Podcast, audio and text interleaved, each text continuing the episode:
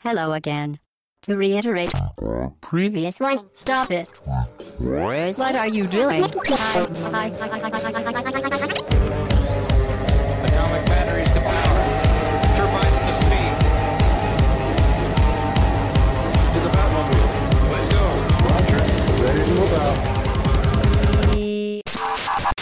Podcast 200, bonjour et bienvenue sur bas-gauche-droite.fr pour ce nouveau podcast anniversaire, notre euh, numéro euh, particulier, puisque le podcast 200 c'est toujours particulier, un podcast avec un chiffre, un chiffre rond, je ne sais pas pourquoi d'ailleurs, je ne sais pas s'il y a un- quelque chose en rapport avec ça.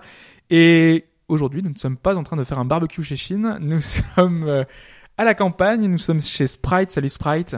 Salut, salut Hobbs. Euh, nous sommes euh, aujourd'hui en train de, de- d'enregistrer ce podcast un peu spécial puisqu'il parlera uniquement d'un port. Donc, Mhm. en grande partie, les trois jeux qu'on va traiter ne sont pas Ouais. sortis chez nous, ne sont pas disponibles chez nous et n'ont pas encore de date de sortie pour chez nous. Euh, si je ne dis pas de bêtises, en Non, tout cas, non, c'est pas le cas pour suis- et euh, pour les deux jeux 3DS qu'on va qu'on va évoquer tout à l'heure. Donc je le disais, podcast 200, podcast un peu particulier puisqu'on va le faire en deux parties. Alors cette première partie, comme je l'ai dit, sera un podcast classique finalement, même si le thème est l'import. Donc euh, ça restera malgré tout trois chroniques euh, comme on a l'habitude de faire avec de l'actualité et une et un autre podcast qui arrivera plus tard, sans doute euh, la semaine prochaine ou la semaine suivante. Ce sera un podcast où il y aura plus de monde puisque c'est vrai qu'on a eu voilà, c'est le week-end du 15 août donc forcément c'est plus compliqué. On est encore dans cette période des vacances qui fait que il n'y a pas beaucoup de monde, on n'est pas dans cette période euh, faste de l'année où il y a beaucoup de jeux également. Donc voilà, on est tranquille, on est détendu, on est là pour ce podcast 200 avec avec Sprite et on va parler de tout un tas de choses, je l'ai déjà évoqué, notamment de Seven's Dragon 3. On devait Mhm. faire la chronique qu'on devait faire il y a déjà quelques temps. Ouais, pour, pour tout vous dire, on, on avait prévu de la faire euh, dans le numéro précédent. voilà, Euh, L'enregistrement a été un petit peu compliqué, donc euh, on s'est gardé la chronique pour aujourd'hui. exactement. Donc ça tombe bien en plus. On va pouvoir parler de plein de choses.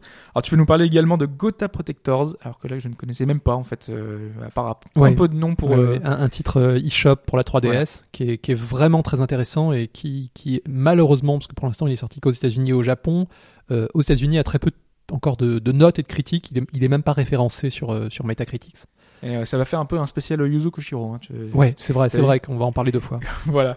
Euh, et moi, je vais vous parler de Purrs, qui est le beat'em all euh, de Marvelous, qui a pas mal de qualités, donc euh, je pense que ça peut vous intéresser, et de l'actualité, évidemment, notamment Persona. Je- je- Il y a du Persona dans ce, Oui, dans ce podcast. pour une raison euh, valable. Pour une raison, voilà. Oui, évidemment, c'est pas gratuit, même si on aurait pu, mais mais ce n'est pas le cas. Donc vous l'avez, euh, donc on va commencer par le débrief, bien entendu. Et la semaine dernière, vous avez peut-être vu ou pas vu. Donc à ce moment-là, on vous l'apprend, hein, puisqu'il n'y a pas eu de podcast la semaine dernière. Il y a eu un, une sorte de hors-série, un nouveau format euh, sur euh, la musique de jeux vidéo. Et en l'occurrence, c'était sur Link's Awakening. Alors je sais pas si tu as eu le temps de l'écouter. Je l'ai écouté. Tu l'as écouté? Ouais, ouais, très, très agréable. Je trouve que vous avez, vous avez un bon rythme entre euh, le temps dédié à la parole et le temps dédié au. T'es pas obligé de nous jeter des fleurs. hein. non, non, non, non, non, non, mais c'est, c'est, là, je, je- participe, je- je te euh. dis tel que je le pense. Et les, et les reprises. Ouais. Les, les covers, comme on dit maintenant. Tu sais que j'ai, j'ai découvert ce terme, euh, il y, a, Récemment il y a peu de temps. Enfin, Ah non, il y a l'an dernier, quand, euh, euh, Metal Gear Solid 5 est sorti, Kojima parlait tout le temps de cette, cette, cette fameuse cover de, de, de Bowie. Ah oui. Et, il sur la, cas- reprise de qui est- The, qui est The Man. Who Sold the World. Et, et c'est vrai que pendant un moment, j'ai, pas tilté, j'ai dit cover, cover, qu'est-ce qu'il raconte? Ah non, mais c'est le terme usité aujourd'hui Mm, sur mm, mm, YouTube. Ouais, ouais. Pour les jeunes, faut utiliser cover. Donc on va revenir rapidement sur ce sur euh, ce Link's Awakening, sur ce podcast. Euh, et on a Bluefunk qui nous parle de la version DX hein, qui qu'il a fait et qui dit qu'il a qu'elle a pas trop vieilli puisqu'elle est elle est disponible sur la console virtuelle de la 3DS. Donc si vous avez la possibilité de le Exact. faire, c'est une version mobile et pour une fois une version mobile sur une console mobile. Donc c'est plutôt une bonne chose parce qu'il y a Je, pas je- je crois que c'est le tout premier jeu qui soit, qui soit sorti sur la, la Virtual Console, euh, on va dire entre guillemets Game Boy de la 3DS. Quand, ça a été lancé, euh, parce que il me semble que cette, euh, cette Virtual Console, elle n'était pas disponible dès le départ sur 3DS. À la sortie de la console, je crois Non, l'ont c'est quelques euh, mois après. Je crois que c'est l'été 2011. Alors je pourrais pas te dire la... Euh, non. je peux pas te confirmer la date. et moi, je sais que c'est le, premier tard. titre que j'ai pris. Ouais. et Ça, ça, c'est- pour moi, ça a été l'occasion de refaire. euh, C'était pas un des jeux qui était offert aussi avec le programme ambassadeur, euh, je sais plus si c'était pas. Je crois qu'il avait une. Pas le souvenir du. Non, non, non. Non, Mais par contre, il avait une, il avait une réduction. Il y avait peut-être une ristourne au, au lancement du jeu. ouais, c'est possible. Et, euh, et je sais que moi, j'ai pu le refaire alors que que je l'avais, j'avais, j'avais, j'y avais joué sur Game Boy, mais au- à sa sortie, euh, Ah, toi, tu l'avais fait quand, toi? Tu. je l'avais fait. euh, ben, écoutez, à peu de temps après sa sortie, sans doute, j'étais au collège. Collège Ouais, ouais, et tout le monde en parlait. Enfin, c'était vraiment un titre en plus qui, euh, qui faisait beaucoup de parler de lui parce que sur euh, sur Game Boy, il était il était les, les premiers titres sur la console étaient quand même relativement simples et, et lui sortait du lot. Enfin, il, il avait la dimension d'un jeunesse, Ouais. voire Super Tout le monde NES, jouait à Tetris, voire, de toute façon. Super NES, un niveau Ouais. parce qu'il est ouais ouais ouais. C'était un titre assez, euh, assez marquant euh, à l'époque. Et donc, pour en revenir à l'intervention de Blue Funk, il, me, il nous disait donc, euh, il se demandait, il se rappelait que c'est vrai que le, le bikini de la sirène avait été censuré. Alors, si vous vous souvenez de cette scène, on était en train de pêcher et on attrapait le, le bikini de la sirène qu'on remontait. Alors, si vous vous souvenez, hein, c'est c'est deux, enfin, c'est c'est 6 pixels, hein, donc euh, Ouais, ouais. voilà, c'est pas du tout euh, polémique ou quoi que ce soit. C'est tellement Nintendo ça. Et ça avait été remplacé par un collier. Ouais bah écoute, euh, Bon, je ne sais pas, sachant que c'est uniquement dans la version DX. Donc Mhm. euh, c'est un choix qu'ils ont fait plus tard. bah, ils, ils ont dû se dire que les sous-vêtements c'était pas pas adap- plus adapté à leur public. euh. Voilà, en couleur ça, ça passe moins bien. Euh, Ils auraient peut-être dû faire des modifs, des modifs, des motifs sur Ouais. le sur le bikini. Non, je sais pas. Non, c'est vrai que c'est un choix assez étonnant et c'est vrai que la censure euh, était déjà là très présente à l'époque. Autocensure là. Ouais. hein. Autocensure Ouais, complètement. ouais. Ah Oui, c'est complètement Nintendo ça. Voilà, donc il y a plein, il y a plein de petites euh, censures hein, sur le jeu. Il y a un moment aussi, euh, c'était la sirène aussi qui disait euh, petit coquin. Enfin, donc c'était en rapport avec tout ça et euh, il Mm. s'était remplacé par j'ai déjà cherché par là. Ben voilà, il y avait des petites. euh, Ah si, il y avait il y avait, il y qui- avait ce genre de choses, petit Ouais. coquin. D'accord. Ouais. Nintendo a toujours été assez prudent, donc Mm, c'était pas non plus incroyable. On va passer à la question. Parce qu'on Je a pas un énorme débrief. Alors la question, je, je te- t'es là, t'es en face de moi, donc je te la pose, mais c'est pour tous les auditeurs. Je vais Ouais. pas t'embêter avec avec une énorme question. Donc euh, souvenez-vous, il y a quelques mois, euh, Sony a fait des démarches pour enregistrer le terme let's play. Alors, je sais pas si vous avez tous suivi ça, hein, parce que ça allait dans sa politique de euh, nous on fait du streaming sur notre console, sur la PS4 pour le lancer, et donc ils ont voulu enregistrer ce terme. C'est vrai qu'il y a eu un espèce de mouvement de, panique générale sur le fait de- d'enregistrer ce terme parce que c'est vrai que c'est Sony a l'habitude quand même d'aller voir euh, de ce côté-là euh, pour euh, pour mettre un petit peu euh, le boxon chez les joueurs. Et ça m'a rappelé une une anecdote une anecdote un, un événement qui était le 18 octobre 2006 très précisément. Donc ça va faire quasiment 10 ans jour pour jour bientôt et il y avait la haute cour de justice de Londres qui rendait son verdict et qui avait donné raison à Sony dans un procès autour de la PSP qui aura duré un an et qui avait donné lieu à des centaines et des centaines d'articles sur le net. La question c'est quelle était la raison de ce procès qui avait fait tant de bruit autour de la PSP, je rappelle. Alors je vais faire trois propositions comme d'habitude. Alors est-ce que réponse A, Sony trouvait que l'attitude de, la société en question portait préjudice au lancement de la PSP au Royaume-Uni? Est-ce que réponse B, cette boîte avait révélé un document technique qui avait permis d'exploiter une faille de la console Ou enfin réponse C, la boîte avait vendu un jeu avec sa version patchée non officiellement en anglais et euh, Sony avait été euh, très mécontent de ses ventes sur leur site. Une de ces trois réponses est la bonne. Est-ce que tu as une idée? Alors moi tout de suite, ça serait peut-être la première parce que je, je sais que Première. ce- ce- Sony est coutumier des des campagnes de com euh, un petit peu euh, scandaleuses, hein, qui, qui souvent C'est moins le cas ces derniers temps. Ils essayent d'être un Oui. peu le... Je crois que je crois que la, la dernière, euh, dans mon souvenir, c'est celle qui opposait euh, console noire, console blanche. Tu sais, il y avait une espèce de guerre entre une. euh, je crois que euh, ces affiches, on voyait un mannequin euh, blanc et un mannequin noir. Ah oui, tu parles au lancement où ils avaient fait les pubs, euh, Ouais, Ouais, c'est vrai. Mais je, je me souviens qu'il y a eu aussi des. hum, Mais ça, c'était peut-être Capcom qui a eu des problèmes avec euh, des histoires d'abattoirs ou de choses comme ça pour les, les Resident Evil. Non mais ils ont quand même euh, fait pas mal de pubs Alors- assez alors, particulières à c'est- l'époque. Ouais. Moi, moi, c'est la PSP. C'est marrant parce que j'ai pas vraiment le souvenir d'une- com particulière au lancement, mais c'est vers ça que je me dirigerais, je pense. Je choisirais plutôt la. Mais alors, je pourrais pas te dire le Le pourquoi ou le, le dé- comment le détail de Alors. si, si c'est bien vrai. hein. On verra à la fin. Parce que euh, le, coup du, euh, tu m'as dit les deux autres choix, il y avait le. Alors les deux autres choix, on a un doc technique qui a amené euh, des versions piratées, le piratage sur Ouais, la PSP, une- s'est une faille. une faille, ouais. Ouais, ouais. Et euh, un jeu vendu en version anglaise. Parce que moi, moi le, le piratage, je sais que c'est apparu aussi, mais ça, me- ça me semble un peu tôt, 2006, pour euh, ces, histo- ces histoires de firmware et de failles. Sachant que les dates de sortie, hein, c'est 2004 au Japon, la PSP, et c'est 2005 en Europe. 2005 en Europe, ok, d'accord. C'était, euh, pas la campagne de lancement. C'était euh, peu de temps après. Le, le procès a duré un an, donc c'était en 2015. Euh, 2000 2005, pardon. D'accord, d'accord, d'accord. Donc c'est bien lié, au- enfin c'est c'est c'est au Et c'est lié au la- l'année de la, de ouais, de la sortie, ouais. d'accord, d'accord. Non, bah, je vais je vais rester Tu sur. restes- euh, tu ouais, restes là-dessus ouais, bien sûr. Alors, Chez vous, est-ce que vous suivez Sprite Unity ou est-ce que vous choisissez autre chose? Dites-le nous euh, On- sur les on- on forums. dirait un jeu télé. c'est ça. On vous donne la réponse en fin de podcast et on passe à notre toute première chronique sur Seven Dragon.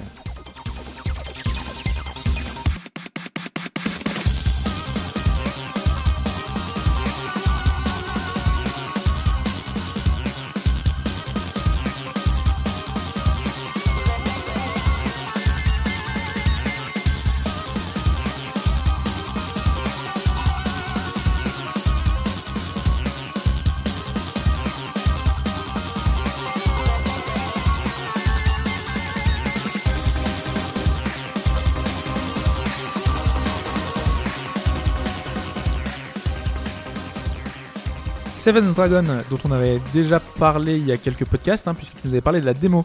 Oui. Qui était disponible sur l'eShop US, là aussi, Oui. puisqu'elle n'est pas disponible chez nous non plus. hein, euh, le jeu n'est toujours pas prévu chez nous. Ah, ici, il est prévu. Euh, ah oui, si, si, oui, Si, si, il a été annoncé entre temps. Il, il fait partie du, package euh, Deep Silver. Oui, oui. Puisque ma- maintenant, comme Sega et Atlus marchent euh, main dans la main, euh, Ils ont un partenaire maintenant ouais, pour les exact- distribuer. exactement. Ouais, c'est vrai. Et d'ailleurs, on... il faut savoir que ce, ce jeu, ce Seven Dragon, parce que c'est le premier à sortir en anglais, Ouais. a été traduit par Atlus. Ah bah c'est Mais euh, euh. Sega maintenant, en fait, euh, tout- tous leurs jeux un petit peu de niche et très japonais, il est, c'est At- Atlus s'occupe de la traduction. C'est le cas de, de Yakuza 0. Oui, c'est ça qu'on expliquait que du coup ils prennent du temps pour les productions de Sega et Ouais. peut-être qu'ils en ont peut-être un Et peu moins pour eux. euh. C'est c'est peut-être pour ça que cette, là, cette année, Atlus USA a une année un peu, euh, pas en dents de scie, mais enfin, ils ont, ils ont moins de sorties que, que d'habitude. Ouais. Ah ouais, coup, faut- il- je pense que c'est parce qu'il faut y incorporer maintenant les jeux Sega. Mm. Après, c'est c'est une bonne chose pour les jeux Sega parce que là, là je, on, on voit de- des traductions qui sont, euh, qui sont typiques des traductions Atlus qui sont bonnes. C'est c'est le cas de ce Seven Dragon. Peut-être qu'on aurait eu Fantasy Star euh, Online 2 à l'époque euh, si Atlus avait été là pour s'en occuper. Ah, parce que il- la ah mais oui, c'est vrai que la version Toujours pas de, de version en anglais, à Ah, part une version. Ça, ça malheureusement, on a l'impression. oui, non, maintenant euh, c'est c'est c'est bien c'est- c'est fini. cuit, hein, ouais. c'est- Mhm. C'est sûr. hein. Bon. C'est partie des choses. je, je vais, je vais introduire Seven Dragon 3, donc ce code VFD, c'est son titre complet. Euh, ce qui est important de noter, c'est que C'est une signification d'ailleurs euh, VFD. Bien euh, sûr. ouais. Bon, on y viendra Euh, peut-être après du coup. Oui, mais je te le dis tout de suite, c'est le puisqu'en fait le, le principe du, de ce jeu, c'est le en, en ligne de mire, on a ce, ce boss de fin qui est le, le septième dragon, Ah oui, c'est vrai que tu nous avais voilà, dit. Ouais. et son nom de code c'est VFD. D'accord. Bon, c'est du latin, c'est euh, je crois que c'est Vicarius euh, Fei Dei ou quelque chose comme ça. Enfin, c'est Vicaire fils de Dieu. Ouais, c'est- ça, c'est- ça aurait fait un nom très très long sur le. Ouais, ouais, ouais, ouais. non, non, mais ils ont, ils ont fait ça spécialement pour lui, pour lui donner en fait une. Moi, ce code, ça, ça faisait très, euh, ça faisait un peu SF, ça faisait un peu technique, mais en Mm. fait, c'est, euh, c'est du latin, c'est, c'est ça qui est assez marrant. Et voilà. Enfin, pour parler du jeu, donc, euh, ce qui est, ce qui est important, moi, ce qui, ce qui est, et on le sent en y jouant, c'est qu'à la production, on a euh, Rieko Kodama, de, qui est une, une employée de Sega et qui travaille chez Sega depuis, depuis les, les années 80 Mhm. et qui a supervisé beaucoup de, de leurs euh, RPG majeurs. À l'époque où euh, Sega faisait encore, enfin sortait avait, des, des séries de RPG euh, fortes et, on sortait régulièrement, Ouais. puisqu'elle a, elle a travaillé, elle est, elle est vraiment connue pour les Fantasy Stars. Les, ah, je crois qu'elle a, elle s'est beaucoup impliquée à partir du second épisode et elle, est, elle a travaillé aussi beaucoup sur le 4, donc le 2 et le 4 qui sont, je pense, les deux meilleurs de, de la première, euh, euh, on va dire, euh, partie de la, de la, de De- la de- série la Fantasy série, Star. ouais. Ouais, ouais. Elle a aussi travaillé sur. euh, Aujourd'hui, elle a un peu plus de temps libre, hein, du coup, avec Fantasy Star. euh, Oui, mais bon, donc elle- du coup, elle a fait d'autres jeux et elle a travaillé aussi sur Magic Knight Ray Earth. Ah oui, qui était sur Saturn. et qui était. Bon, pour les joueurs Saturn, ça a marqué, je sais. Mm. Parce que le, moi, moi je- à l'époque, je n'avais pas une vision euh, très positive parce que je savais que c'était adapté d'un d'un manga de Clamp. Mm. Euh, je voyais ça un peu d'un œil. euh, je- bon, pour moi, ça, ça faisait un. Puis en plus, c'était la période de transition, enfin, euh, enfin 16 bits, 32 bits, et on avait, enfin, moi, je sais que j'avais un regard assez méfiant sur les, les RPG qui restaient en 2D finalement. Ah d'accord. euh, T'é- T'étais en fait t'étais très influencé, mais on l'était tous. hein. Moi je sais qu'à l'époque PlayStation aussi j'étais assez. euh, La 2D ça y est ça avait vécu. hein. C'est ça. On est revenu un on, peu. disait, on était passé à la 3D, ouais, et ouais. il était même pas en 3D, donc pourquoi est-ce qu'ils font des jeux encore en 2D Et, euh, et je, je pense qu'on n'avait pas le recul de voir qu'effectivement, on, à cette époque, ils faisaient encore de la 2D qui était, enfin, on, on changeait de presque de cap par rapport à la 2D 16 bits. C'était encore plus beau. C'était, et c'est vrai que Magic Knight Riders, il, il est intéressant. Euh, elle a travaillé sur Skies of Arcadia, qui Ah est, oui. tu, tu vois, on a, on a vraiment l'impression qu'à chaque génération, elle a fait, elle a travaillé sur le gros RPG Sega de Saturn, le coup, là, Dreamcast, oui, euh, effectivement. euh, Skies of Arcadia. Et là, en fait, elle, euh, elle chapeaute euh, Seven's Dragon depuis le début de la série, qui a, qui a démarré sur DS, Ouais. qui est passé sur PSP, et maintenant sur 3DS. qu'on n'a pas eu l'occasion d'avoir hein, chez nous. En cas, Non. Le premier sur DS, on l'a pas eu. Alors c'est une série. euh, là, en y jouant, je trouve qu'effectivement les, elle a une chronologie assez importante et finalement Mhm. les épisodes sont assez imbriqués. On le découvre en jouant à cet épisode-là, mais il est quand même. On peut, je pense, démarrer avec cet épisode parce qu'il il détaille beaucoup ce qui s'est passé dans les précédents. C'est ça que nous- j'allais demander justement. Il n'y a pas trop de choses qui peuvent être référencées. il y en a, mais le jeu le fait très bien. D'accord. Parce qu'en fait, euh, presque intégralement, par exemple, il y a des quêtes dans le jeu Mm. où euh, on a accès à une sorte de bibliothèque. On va apprendre des choses sur les précédents jeux Ouais. euh, via l'histoire, parce qu'en fait, c'est vraiment une histoire de chronologie. D'accord. Alors voilà, parce que pour ce qui est de l'histoire, le, le jeu se passe en 2100. Mhm. Et 2100, c'est 80 ans. Oui, c'est je veux dire, c'est 2020 le sous-titre du second. donc, du Exactement. coup, euh, Voilà, c'est ça. Ça se passe après. Et parce qu'en fait, les, les deux épisodes PSP qui forment les deux euh, Seven Dragon 2, Ouais. c'est 2020 et 2021. Ouais. Ça se passait à un an de distance.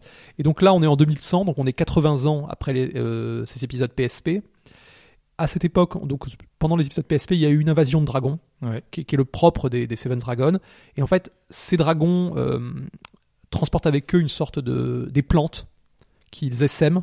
En fait, ils propagent des spores Ouais. et on a des, des- une sorte de plante violette. D'ailleurs, cette couleur violette, euh, euh, c'est une des couleurs majeures du jeu. On la retrouve souvent, mais c'est Ouais, assez intéressant. Le jeu, le jeu a des couleurs très particulières. Et, et donc, ces plantes, en fait, propagent un- une maladie Ah, euh, que les humains peuvent contracter et qui les tue.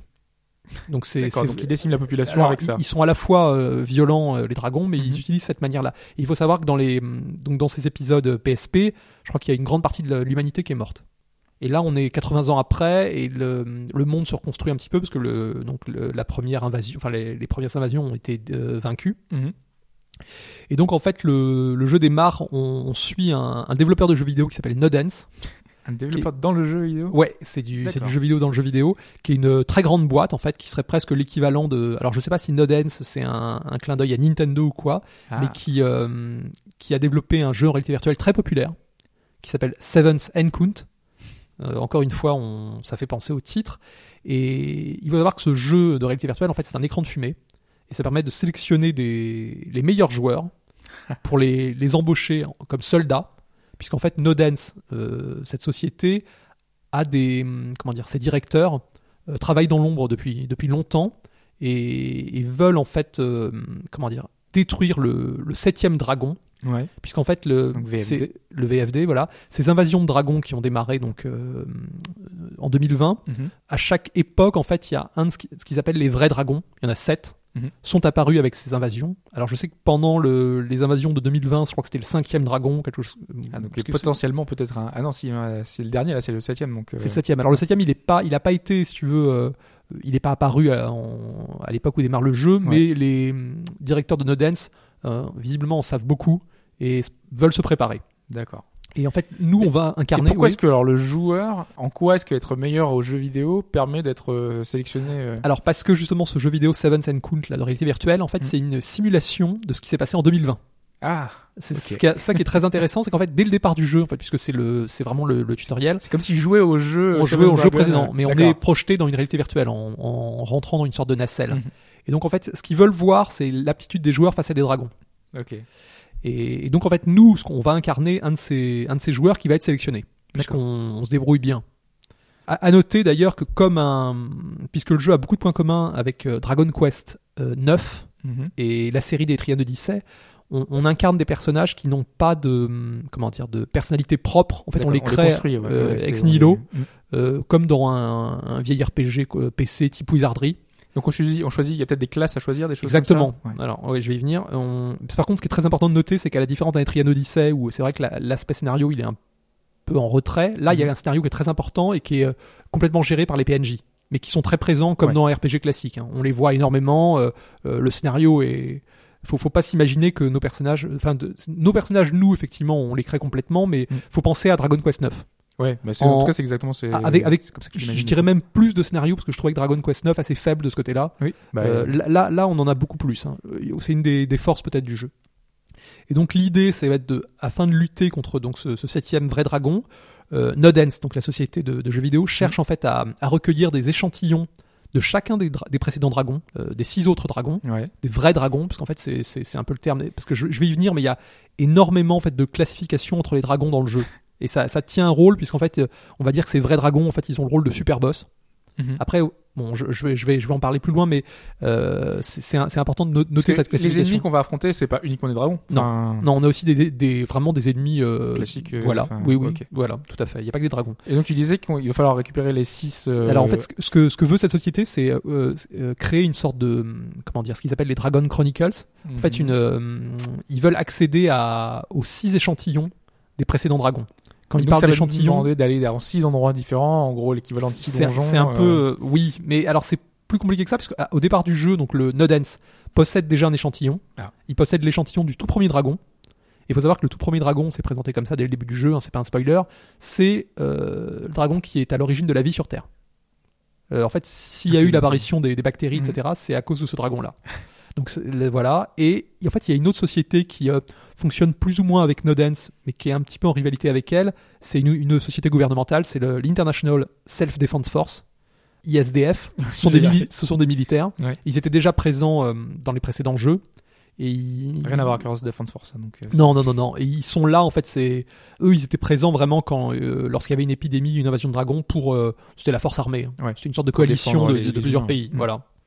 Et ce qui est intéressant de savoir, c'est que les, les, les vrais dragons, en fait, ils apparaissent, mais ils sont pas tous réunis euh, à la même période, euh, enfin, aux mêmes époques. Donc, euh, en 2100, mhm. il n'y a pas actuellement de vrais dragons. Donc, en fait, ça va demander à, à Nodens de créer un, un portail temporel. Ok, j'avoue que ça se complique là. voilà, les, les choses se compliquent et donc il va falloir en fait voyager à. Retourner en 2020, retourner en. Il y a, il y a- en fait, il y a, il y a deux grandes époques en plus de 2100. Ouais.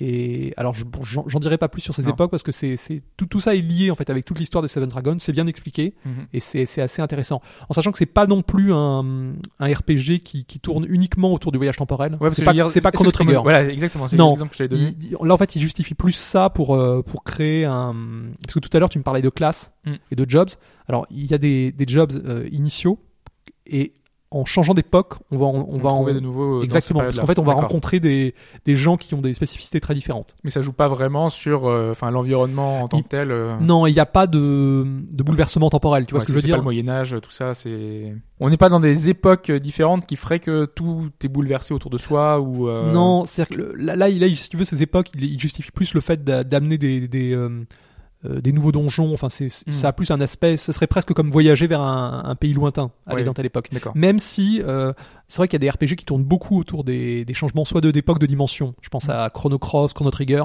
où des, des répercussions, tu vois, ce que temporelles Oui. euh, ont lieu sans arrêt. Qui, qui Là, là c'est pas vraiment le cas. C'est un, il y a eu peut-être, je me rappelle, allez, il y a une une mini quête qui où ils le font, ils en font mention et c'est assez, assez un petit clin d'œil. Mais le jeu se tourne pas uniquement autour de voyage temporel, même si c'est un point important.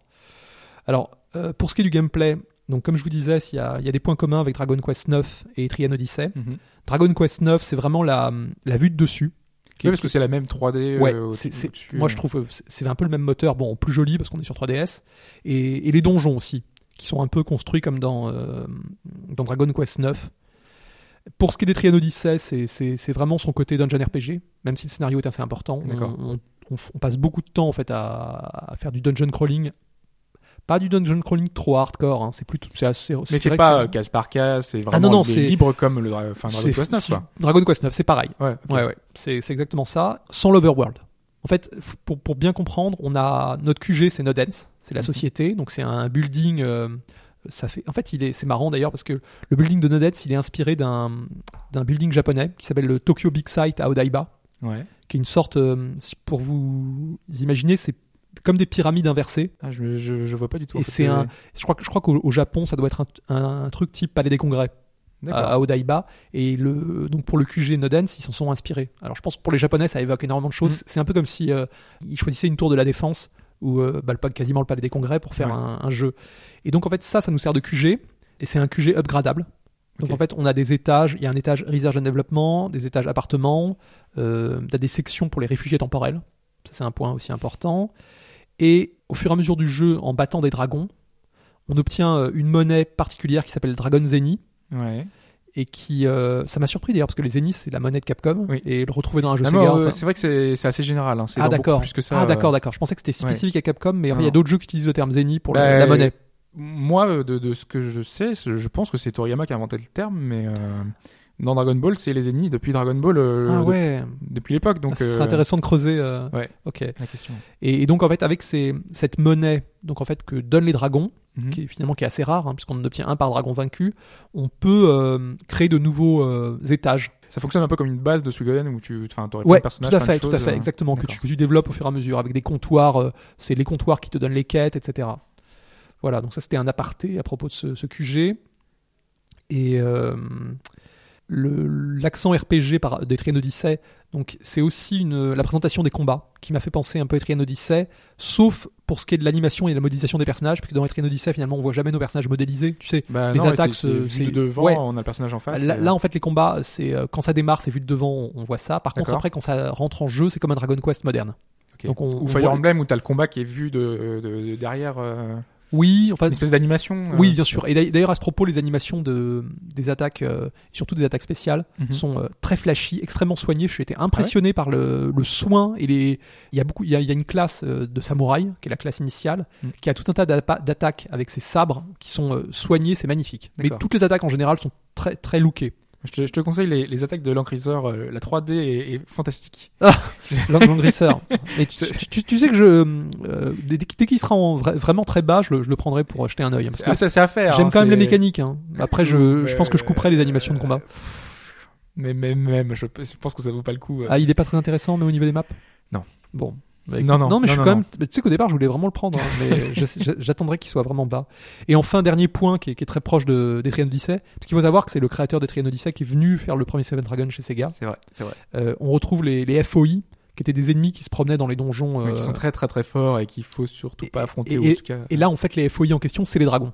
Puisque Ah oui. dans les donjons, quand vous vous promenez, en fait, ils sont euh, sur la map, on les voit. on va ouais, les voir. les- il y a des combats aléatoires. C'est les combats contre les petits ennemis. Mhm. Et par contre, il y a ces, ces espèces de dragons qui sont symbolisés un peu par des, des bustes de dragons et qui se promènent. D'accord.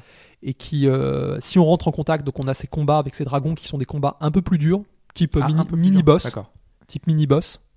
Et ce qui est intéressant, c'est que quand vous euh, quand vous allez sur la la, la world map euh, qui est, qui est pas un overworld, mais qui est une world map qui, qui présente les différentes, euh, soit les époques, soit le, certaines parties du Japon, Mhm.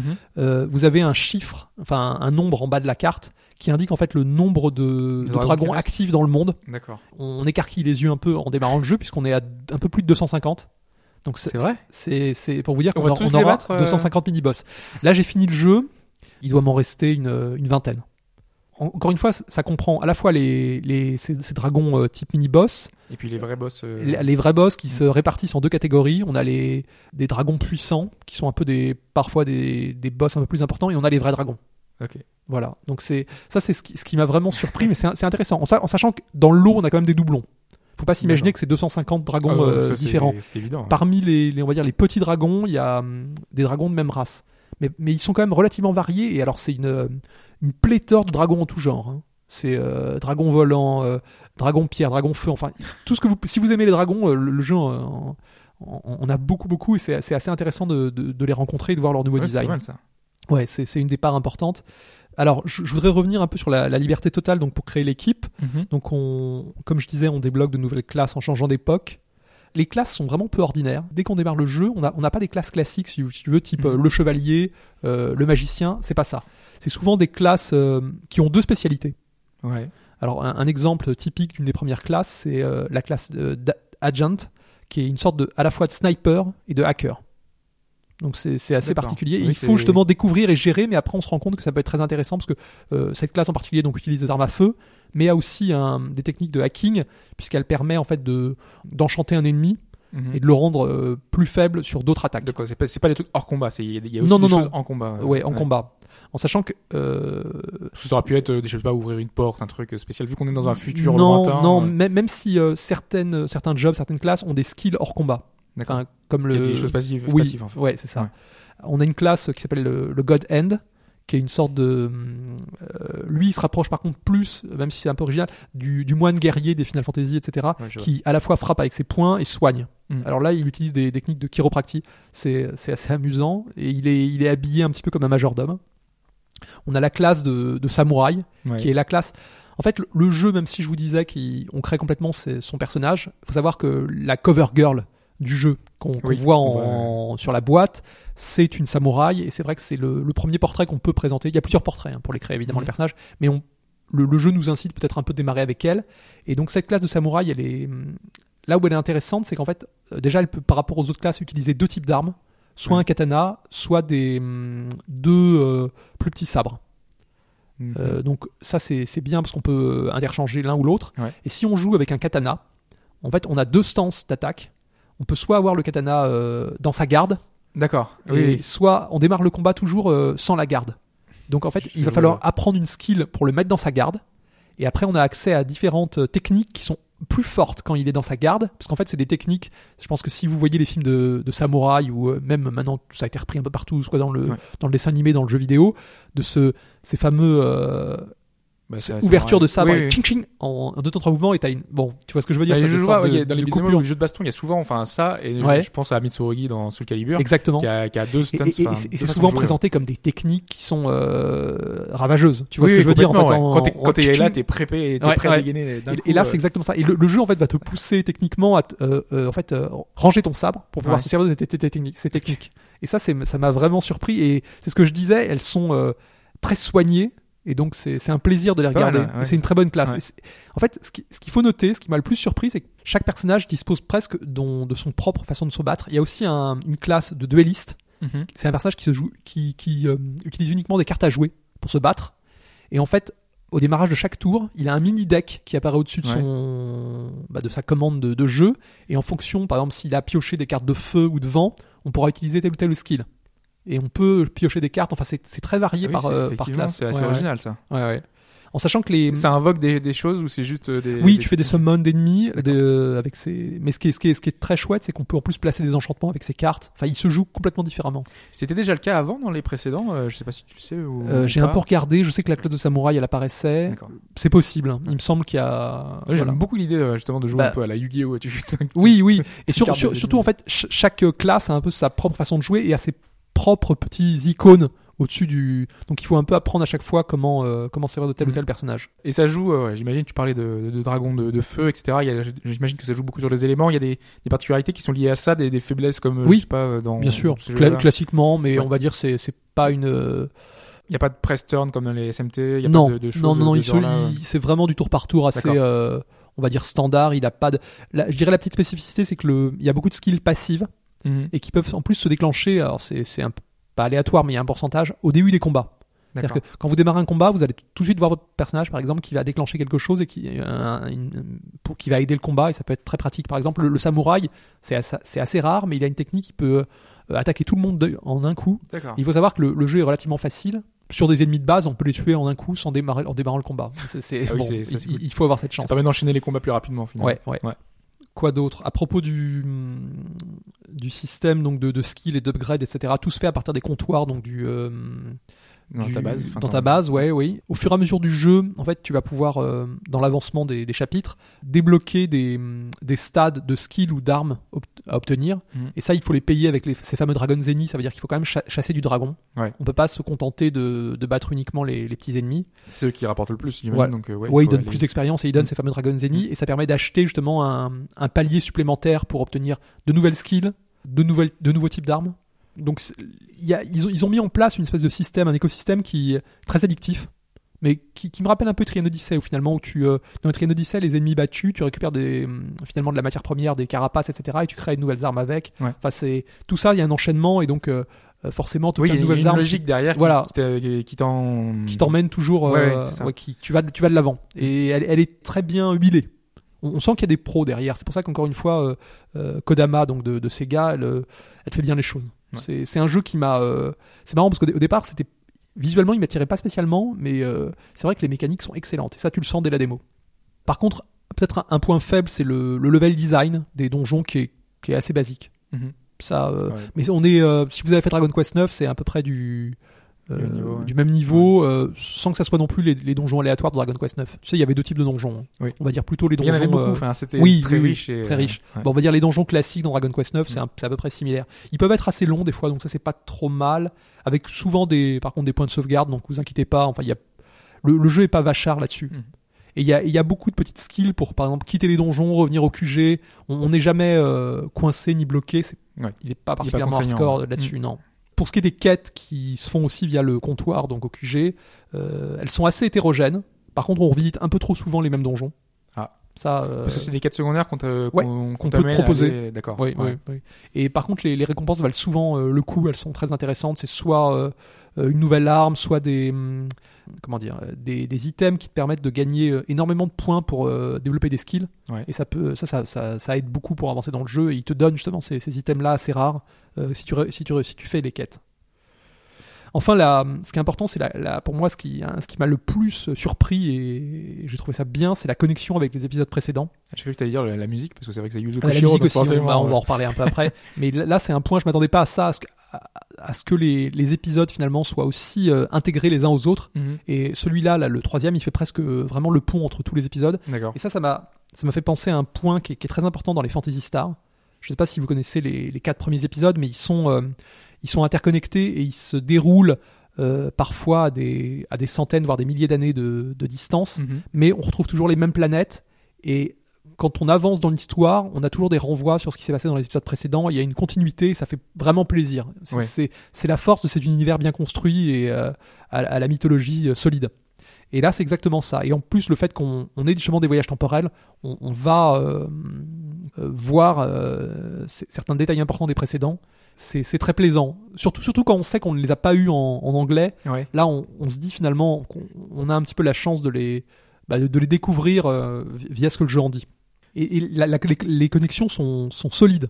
Un exemple, c'était Fantasy Star 4. Ouais. Euh, dans Fantasy Star 4, on arrive dans un village, il se passe des milliers d'années après Fantasy Star 1, où on retrouve la statue de l'héroïne de Fantasy Star 1, et que le village a bâti en son hommage, etc. Et on parle de Alice, qui est, l'héroïne de Fantasy Star Ouais, c'est 1. vrai que quand t'as fait les précédents, tout de suite, Voilà. euh, ça te revient en tête et ça te fait, ça, ça te fait c'est plaisir. Tu sens le côté. Voilà, euh, et il y a un peu de ça justement, soin, justement dans, Seven, l'univers. Seven Dragon. Je sais pas si c'est propre au RPG Sega, mais c'est très agréable. Euh, plusieurs points. Donc oui, la, pour en revenir sur la musique, donc c'est Yuzo Koshiro qui est, qui est- on le présente plus. Hein, Ah ouais. euh, Street of Rage, Jack Tracer, euh, et tant d'autres. Etrian Odyssey, Ouais. etc. Et, et là, il a une, encore une fois, ben, il a une musique qui fait mouche. c'est extrêmement prenant. En plus, je crois qu'il y a trois thèmes de combat, puisqu'en fait, dès qu'on change d'époque, on a un nouveau thème de combat. Ah. Donc ça, c'est, alors c'est royal. Hein. C'est, c'est-à-dire que c'est, il y a vraiment un soin. Les, les thèmes rythmés, enfin, moi je Mm, sais que mm, j'adore mm. c'est ce qu'il peut faire euh, là-dessus. ouais. Et, là, en plus, il- moi, je le connaissais surtout bon, pour ces termes, euh, ces, ces- ces thèmes très euh, prenants, un petit peu, oui, un peu nerveux, un peu- nerveux. Et là, j'en trouve, j'en ai découvert d'autres, que ce soit par exemple le, le thème du QG qui est, qui est, qui est, qui est une petite musique euh, qui, qui reste dans la tête. Ouais. Je pense qu'on, c'est très très prenant. Enfin, il est, il est, il est en forme sur ce, sur ce titre. bon, euh, ouais, ouais, Koshiro. ouais. C'est, il a pas fait ça. C'est pas un, c'est pas une, petite commande euh, à la va-vite. Pour en revenir, il y a un détail qui, par rapport à Dragon Quest, c'est vrai que j'en, parlais beaucoup, mais je trouve qu'il y y a des, il y a des choses qui m'ont, qui m'y ont vraiment fait penser. C'est le, les, les Metal Slime, tu sais qu'on retrouve dans Dragon Quest. Là, on a un type d'ennemi qui est, euh, Ah oui, bah, c'est commun finalement. Maintenant, euh, c'est pas mal de qu'on RPG retrouve de- beaucoup de RPG, mais là, là, ils sont vraiment, euh, parce qu'il y a- il y, a un peu un principe de famille.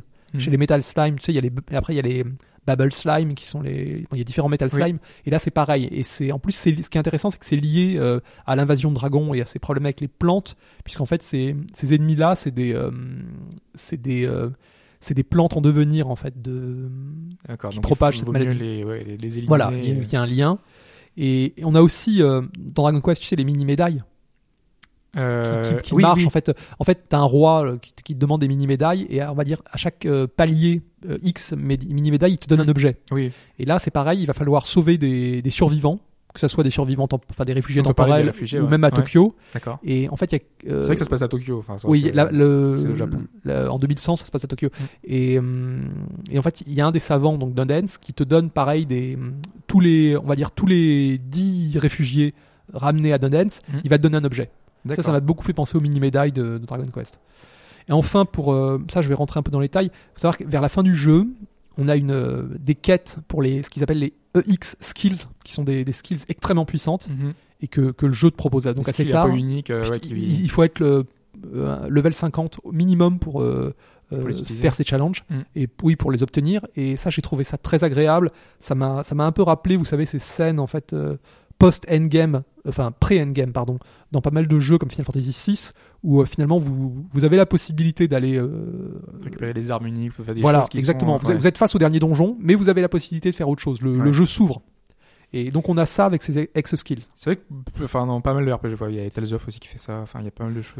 Ouais, jeux- mais des, des fois, c'est soit c'est mal indiqué, c'est pas très compréhensible. Si tu- Des fois, il faut un peu fouiller aussi. Oui, Tu le sais pas. Là, c'est relativement bien indiqué et tu, tu le sens bien. Et en plus, c'est extrêmement. euh, euh, disons que si, si, si t'as ces skills-là pour les boss de fin, c'est plus agréable. Parce que même si le jeu est facile, euh, il y a certains boss qui peuvent être un peu plus compliqués. Les vrais dragons, ça, ça rigole pas. Ouais. Et même si c'est pas non plus un RPG sur lequel j'ai beaucoup lutté, hein. il se Mm. termine en, en une euh, un peu plus de 30 heures. Il Oui, il est pas bah, extrêmement plutôt- long, mais plutôt il, correct, il hein. est, il est bien, Mm. il est bien. Bah, s'il est bien rythmé, s'il y a, il y a tout ce qu'il faut au niveau du scénario, que tu Ouais. ne croches pas, que Je, crois- je crois, je crois que ça se répète pas trop. sa, sa force, c'est vraiment son, son côté addictif et tout est hyper soigné. Tu le sens. Moi, je, c'est, c'est vraiment. comprend là au niveau des mécaniques. Ouais, on ouais, sent ouais. qu'il y a des inspirations qui sont, enfin, très bonnes. Enfin, toutes les, toutes celles que tu as te données, moi. Ça, ça donne vraiment envie. Non, non, donc, mais, euh, il- mais je pense que avec un peu de chance, la Deep Silver euh, et Atlus euh, sortiront sans doute la démo euh, en Europe. Donc ça laissera. mais on- moi, j'ai été capté dès la démo, Ah oui. qui, est- qui est relativement Mm. bien faite puisque la démo c'est tout le début du jeu. Je crois d'ailleurs qu'on peut transférer euh, ce qu'ils font de Et plus tu en peux plus. garder hein. tes sauvegardes. Et c'est ouais. très bien parce que moi j'ai- un peu de mal avec des. hum, Tu sais, on, on- récemment Tales of Berseria, euh, ils ont proposé une démo. Et moi j'ai un peu de mal quand c'est des démos euh, hors contexte, qui sont qui- avec ça. des trucs Ouais, un peu greffés. Et j'aime bien quand un RPG en fait euh, en démo bah, nous, nous présente le début du jeu. C'est vrai que c'est tellement complexe d'essayer de se mettre dedans. C'est hyper important d'avoir le, contexte. Mm. Et là, là donc ils font, la démo fait ça. Donc vraiment, euh, Seven Dragon, bonne présentation visuelle et sonore, hein, c'est force euh, et des mécaniques très huilées. Tout, tout tourne bien. hum. C'est bien parce que ah, là, là cet été, j'ai eu quelques euh, RPG Square décevants. Ouais. Euh, I Am Setsuna et Star Ocean. Et, et ça fait plaisir de, de jouer un jeu Sega qui soit aussi euh, soigné et euh, impeccable là-dessus. Enfin, euh, c'est marrant. hein. Squ- Square, ils ont eu. Il faudrait qu'ils regardent un peu ce qui, ce qui se fait ailleurs, mais c'est c'est- voilà. C'est vrai qu'en ce moment, là, les RPG chez eux sont un petit peu euh, Ah, c'est- situation. Bah c'est d'un d'un- ouais d'un d'un côté il, il y a des bonnes impulsions. Ayam Setsuna il est si tu veux, il est c'est pas un mauvais RPG en soi mais j'en attendais tellement plus. Enfin il est il Je est pense qu'on l'évoquera dans un, sage. dans un Ouais, futur ouais, podcast. ouais, ouais, mais vrai c'est que- euh, ils ont- j'ai l'impression quand même que Square ils essayent un peu de, de se relancer sur avec des, des bonnes intentions mais je sais pas s'ils ont les bonnes équipes ou s'ils ont des Bah, c'est une équipe, enfin, AM Setsuna, pour prendre cet exemple-là, c'est une jeune équipe. Ouais. Donc derrière, c'est compréhensible qu'il y ait des, qu'il y ait des manques. euh, Ouais, mais ils- auraient dû être encadrés sans doute par une équipe un peu plus Peut-être, expérimentée. peut-être Essayer ça manque un peu de vision et de ouais, c'est trop sage. Enfin, ils sont euh, on a l'impression qu'ils ils ont pas voulu sortir du cadre. Mm. Mm, mm. Voilà. Enfin Ouais, bon, Seven. Dragon, je vous le recommande et j'espère qu'il arrivera vite en Europe parce que c'est euh, c'est un, un un des meilleurs RPG de l'année, je a pense pas dit 3DS. fin d'année, euh, enfin, ou évoqué en tout cas. Oh, je- moi, écoute, euh, parce que ça m'étonnerait qu'on ait une traduction française, mais à ce moment-là, il- je, le Ah, verrais, non, je le- c'est- je le verrais bien arriver cet automne.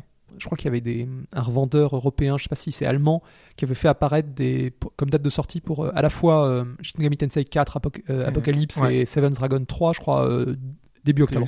Début octobre. Ah oui. Mais ça serait, ça serait quand même dommage de les sortir en même temps.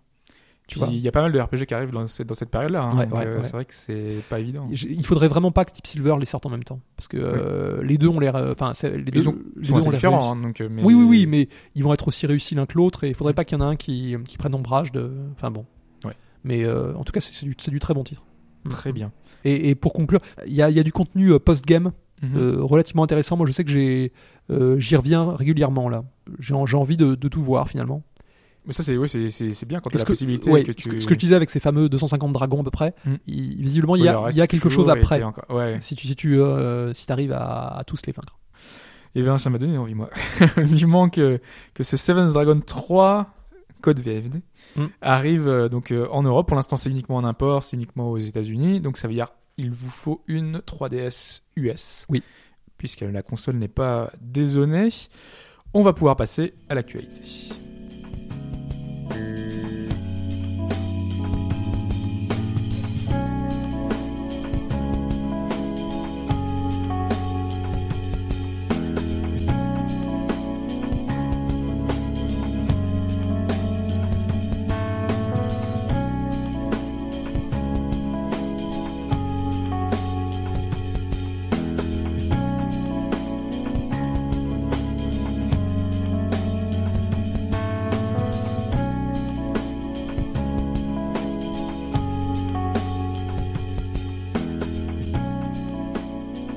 L'actualité de la semaine avec cette euh, musique de Persona, cette musique que, que- que j'adore.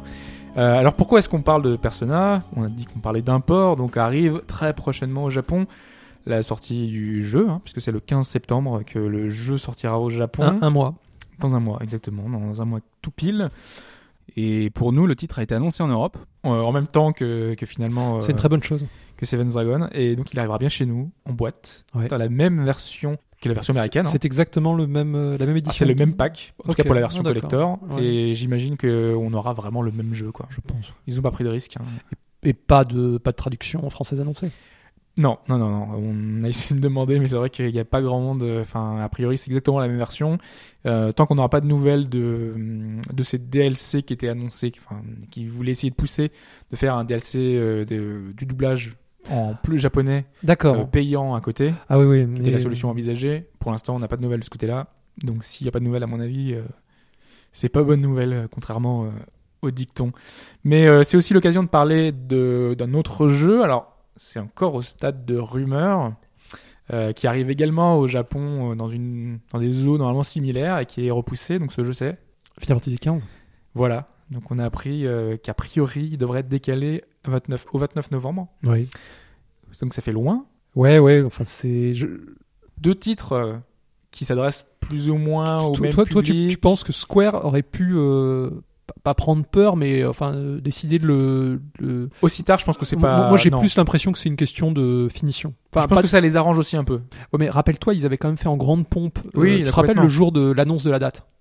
Qui, qui avait dû coûter très très cher. Ouais. Enfin, euh, je trouve ça toujours un peu euh, dommage quand on annonce une date, on a l'impression que c'est gravé dans le marbre. Oui. Et euh, là, à un, à un mois à peu près de la sortie, on fait machine arrière. un vrai show hein, avec la date qui était affichée. Mais oui, en enfin, c'était euh, retenez, Ouais. retenez, enfin c'est 30, c'est comme ça.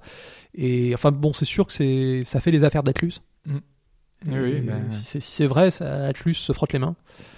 Ouais, ouais. Ouais, non, mais je, je pense que derrière il y a des raisons euh, sans doute techniques. euh, Il y a peut-être. euh, une- Bon après le, le jeu reste dans le euh, comment dire dans le Oui, un mois, c'est pas fantastique. Enfin, c'est pas énorme non plus. C'est euh, deux mois. Enfin, ça serait 30 c'est- novembre. Ah oui, oui, c'est deux mois. Oui, non, t'as Non, mais il, reste quand même dans le dans le créneau du des, des, fêtes de fin d'année. Enfin, c'est Oui, pas dramatique, mais après, pour, pour les gens qui l'attendent, je comprends que ça puisse gêner hein, parce que c'est. C'est vrai, c'est vrai que ça euh, arriver. euh, il- si si, si c'est- si c'est des, des questions de finition, il, vaut mieux ça hein, que, d'avoir un jeu qui soit qui ait des, qui ait des problèmes et qu'on attende le patch. euh, tu vois, c'est ça serait. Moi, je trouve ça vraiment dommage un, un jeu qui sort le 30 septembre et finalement on, on nous promet un patch dans les semaines à venir que d'avoir un jeu en novembre, fin novembre, qui arrive avec euh, les, les choses un peu plus rodées. Surtout qu'a priori, il est prévu sur tous les supports, enfin tous les supports, entre, euh, enfin, entre guillemets, enfin Xbox One, PS4 et sur PC aussi, je crois. Ça avait été, je sais pas si ça avait été confirmé ou pas. Je, je me souviens plus de l'affaire PC. Je, je euh, crois que je vais dire une il- bêtise, donc je vais, il- je vais pas Il, m'avancer. il me semble qu'il y a fut un temps, ils avaient dit non, non, vous inquiétez pas, il y aura pas de version PC et c'est en. Ouais, mais après, on avait eu Ah, je euh, comme quoi des échos. euh, Moi, j'ai pas, du tout suivi les. Il y avait un revendeur qui l'avait mentionné, mais je sais plus si ça avait été confirmé ou pas. Alors, dans le doute, on va dire que non. Ok. Bon, on va dire euh, exclu, exclu- exclu console Exclu console, exactement. Et il y a un autre jeu exclu console. Excuse-moi, ouais. mais les- le, le- le précédent, le 13, il- enfin non, c'est le 14, le précédent, Ouais. le 13, il était, il est pas sorti sur euh, jamais sur euh, PC. Ah si si, il y a la trilogie qui est. ah d'accord. trois, ok, hein, bon, euh. bon alors là, ils écoute, sont arrivés, euh, bon, je crois que ça veut tout dire. Ah mais Square Enix a sorti tous ses titres récents sur PC. Donc euh, I Am Setsuna euh, et tout le reste, ils sont tous arrivés. Euh, FF12, euh, le Zodiac, là, il est prévu sur PC Euh, alors là, c'est les remakes. Je sais plus si lui en s'il y est. Ah ok. Je- Non, je crois pas. D'accord. Non non non. euh, C'est vrai que ceux-là pour l'instant, reste réservé. Bon après, il y, a- aux- il y a une possibilité. hein. console. Ouais, ouais. Mais c'est possible qu'ils arrivent Ouais, euh, à terme. Euh, oui, je disais jeu, euh, jeu console qui arrive prochainement, toujours au Japon, hein, parce que euh, on vous l'a dit, hein, le thème général c'est l'import. Euh, en l'occurrence ici c'est Tales of Berseria, très très très peu de temps après Tales of Zestiria, très très très peu de temps après Tales of Exilia Ouais. 1 et 2. Donc on est dans la continuité, on est dans les titres un par an. Là c'est le Tales of anniversaire, hein, parce que c'est celui qui était annoncé au Tales of Festival d'il y a 6 mois, 1 an, ça peut faire à peu près dans ces eaux-là. c'est les 20 ans là, c'est ça? Ouais. Attends, celui des 20 ans, c'était pas le précédent parce que c'était 95. euh, Non, c'était en fait, euh, c'est justement, il disait que c'était les Estiria normalement avec le Ouais, ouais. euh, etc. Mais que le vrai, ce serait Berseria. D'accord, bon, ok, on leur fait confiance. C'est tous les Tales of qui font partie de ce. ouais, ouais, mais j'ai- toujours l'impression qu'il y, a- il y a un Tales of anniversaire parce que moi, dans mes souvenirs, euh, Abyss, c'était les 15 ans, je crois. Ah, bah. Euh, donc, euh, ouais, ouais, ouais, Ouais. Non, les 10 ans Abyss. Qu'est-ce que Les 10 ans? Ouais, c'est- ça Bah, Parce être- que vu qu'il a été après disponible sur non, toute console plus tard. C'était euh, les 10 ans Abyss parce que c'était c'était, euh, PS2 et euh, ouais. euh, là, en l'occurrence, donc Berseria, qui. On a eu la note Famitsu d'ailleurs, puisqu'il sort là, Ah oui cette semaine, hein, c'est le 18 août, je crois. Qu'est-ce qu'est-ce que ça donne? Ça donne 9, 9, 8, 9, 35 sur 40. Ok. Donc c'est assez honnête. Ouais, pour un. Pour un Tales of. C'est c'est euh, difficile de de prendre la température. Oui, avec de toute Famitsu, façon, avec hein. Famitsu, j'ai- Ouais, la ouais. note- on, on- on la prend juste comme ça pour Ouais, ouais. avoir. euh, A- Après, des fois, quand, quand ils mettent vraiment leur, euh, leur fameux 40, mais même s'il n'y en a plus beaucoup euh, depuis quelques temps, euh, on, on peut s'imaginer qu'il y a quelque chose autour du jeu. complètement. Tu Ouais, vois, quand il y a...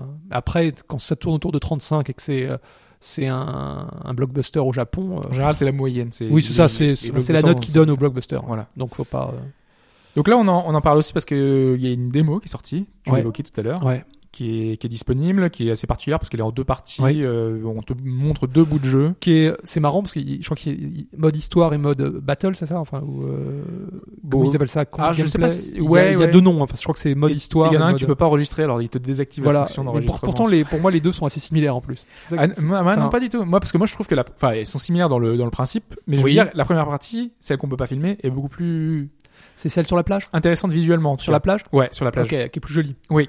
Avec, avec euh, le jeu nous montre des skits. Donc ces, Oui. ces fameuses euh, scénettes entre les personnages qui, qui sont euh, à chaque fois on, je trouve qu'ils changent, s'améliore. quand, ils changent quand même un peu la, la mise en scène. Oui. Je, me- je me souviens encore de l'époque où ça, ça se faisait vraiment dans des petits cadres.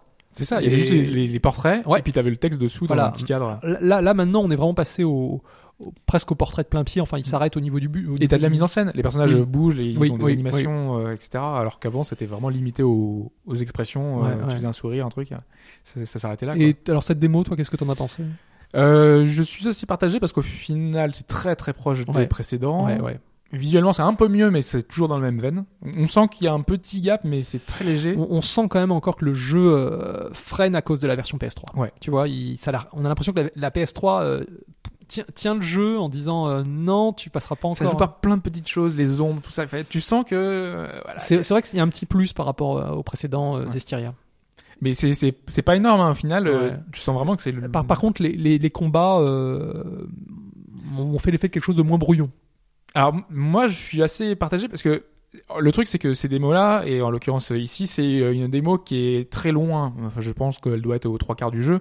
T'as tous les personnages, Oui. t'as euh, tous les skills. Ouais, ouais, ouais, c'est donc ça- complètement. permet de, de voir les mécaniques quand t'as quasiment tout.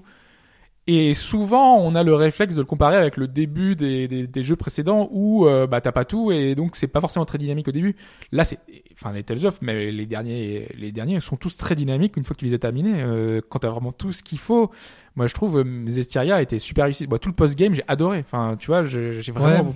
J'en ai fait un peu, mais attends, quand tu parles du post-game, c'est cette espèce d'épilogue là qui a été créé spécialement Ouais. pour la version, enfin qui était, qui était en fait un, c'était pas un DLC à l'origine Ah sur bah tu veux dire- PS3. euh, ok oui euh, Ouais. bah, les deux enfin Ok. t'as le post game qui permet d'arriver t'es dans, dans un autre monde et tu rencontres Ouais. des anciens personnages de Tales of Oui. Donc ça, euh, t'as pas mal de gros boss et qui sont pas mal euh, vraiment euh, au niveau des, des mécaniques parce que c'est ça, euh, Tales of. Moi, je trouve que ce qui est intéressant, c'est le post game où tu te bats contre des, des, des boss qui sont très très forts, qui ont beaucoup de PV Hmm. et en général, il faut que tu, tu peaufines ta technique euh, avec euh, enfin, tout ce qu'il y a. Les mécaniques sont suffisamment intéressantes, presque un jeu de baston quoi. Et c'est, moi, je trouve que c'est toujours accrocheur et c'est toujours très dynamique. Et là, on retrouve ça et j'ai pas l'impression qu'il y ait d'énormes modifications. Il y a les petits cristaux en bas à gauche là Ouais. euh, qui ont l'air de modifier parce qu'au final c'est toujours ça c'est ton personnage qui a une espèce de transformation donc Bah, euh, sans rentrer trop ça, dans ça, les ça, c'était dans le, mais dans y a- déjà avec euh, que, que, que, moi, enfin, je- j'en avais, j'avais pas vraiment mis l'accent quand on avait fait la chronique, mais c'est vrai que c'est quelque chose dans les combats qui m'avait beaucoup lassé.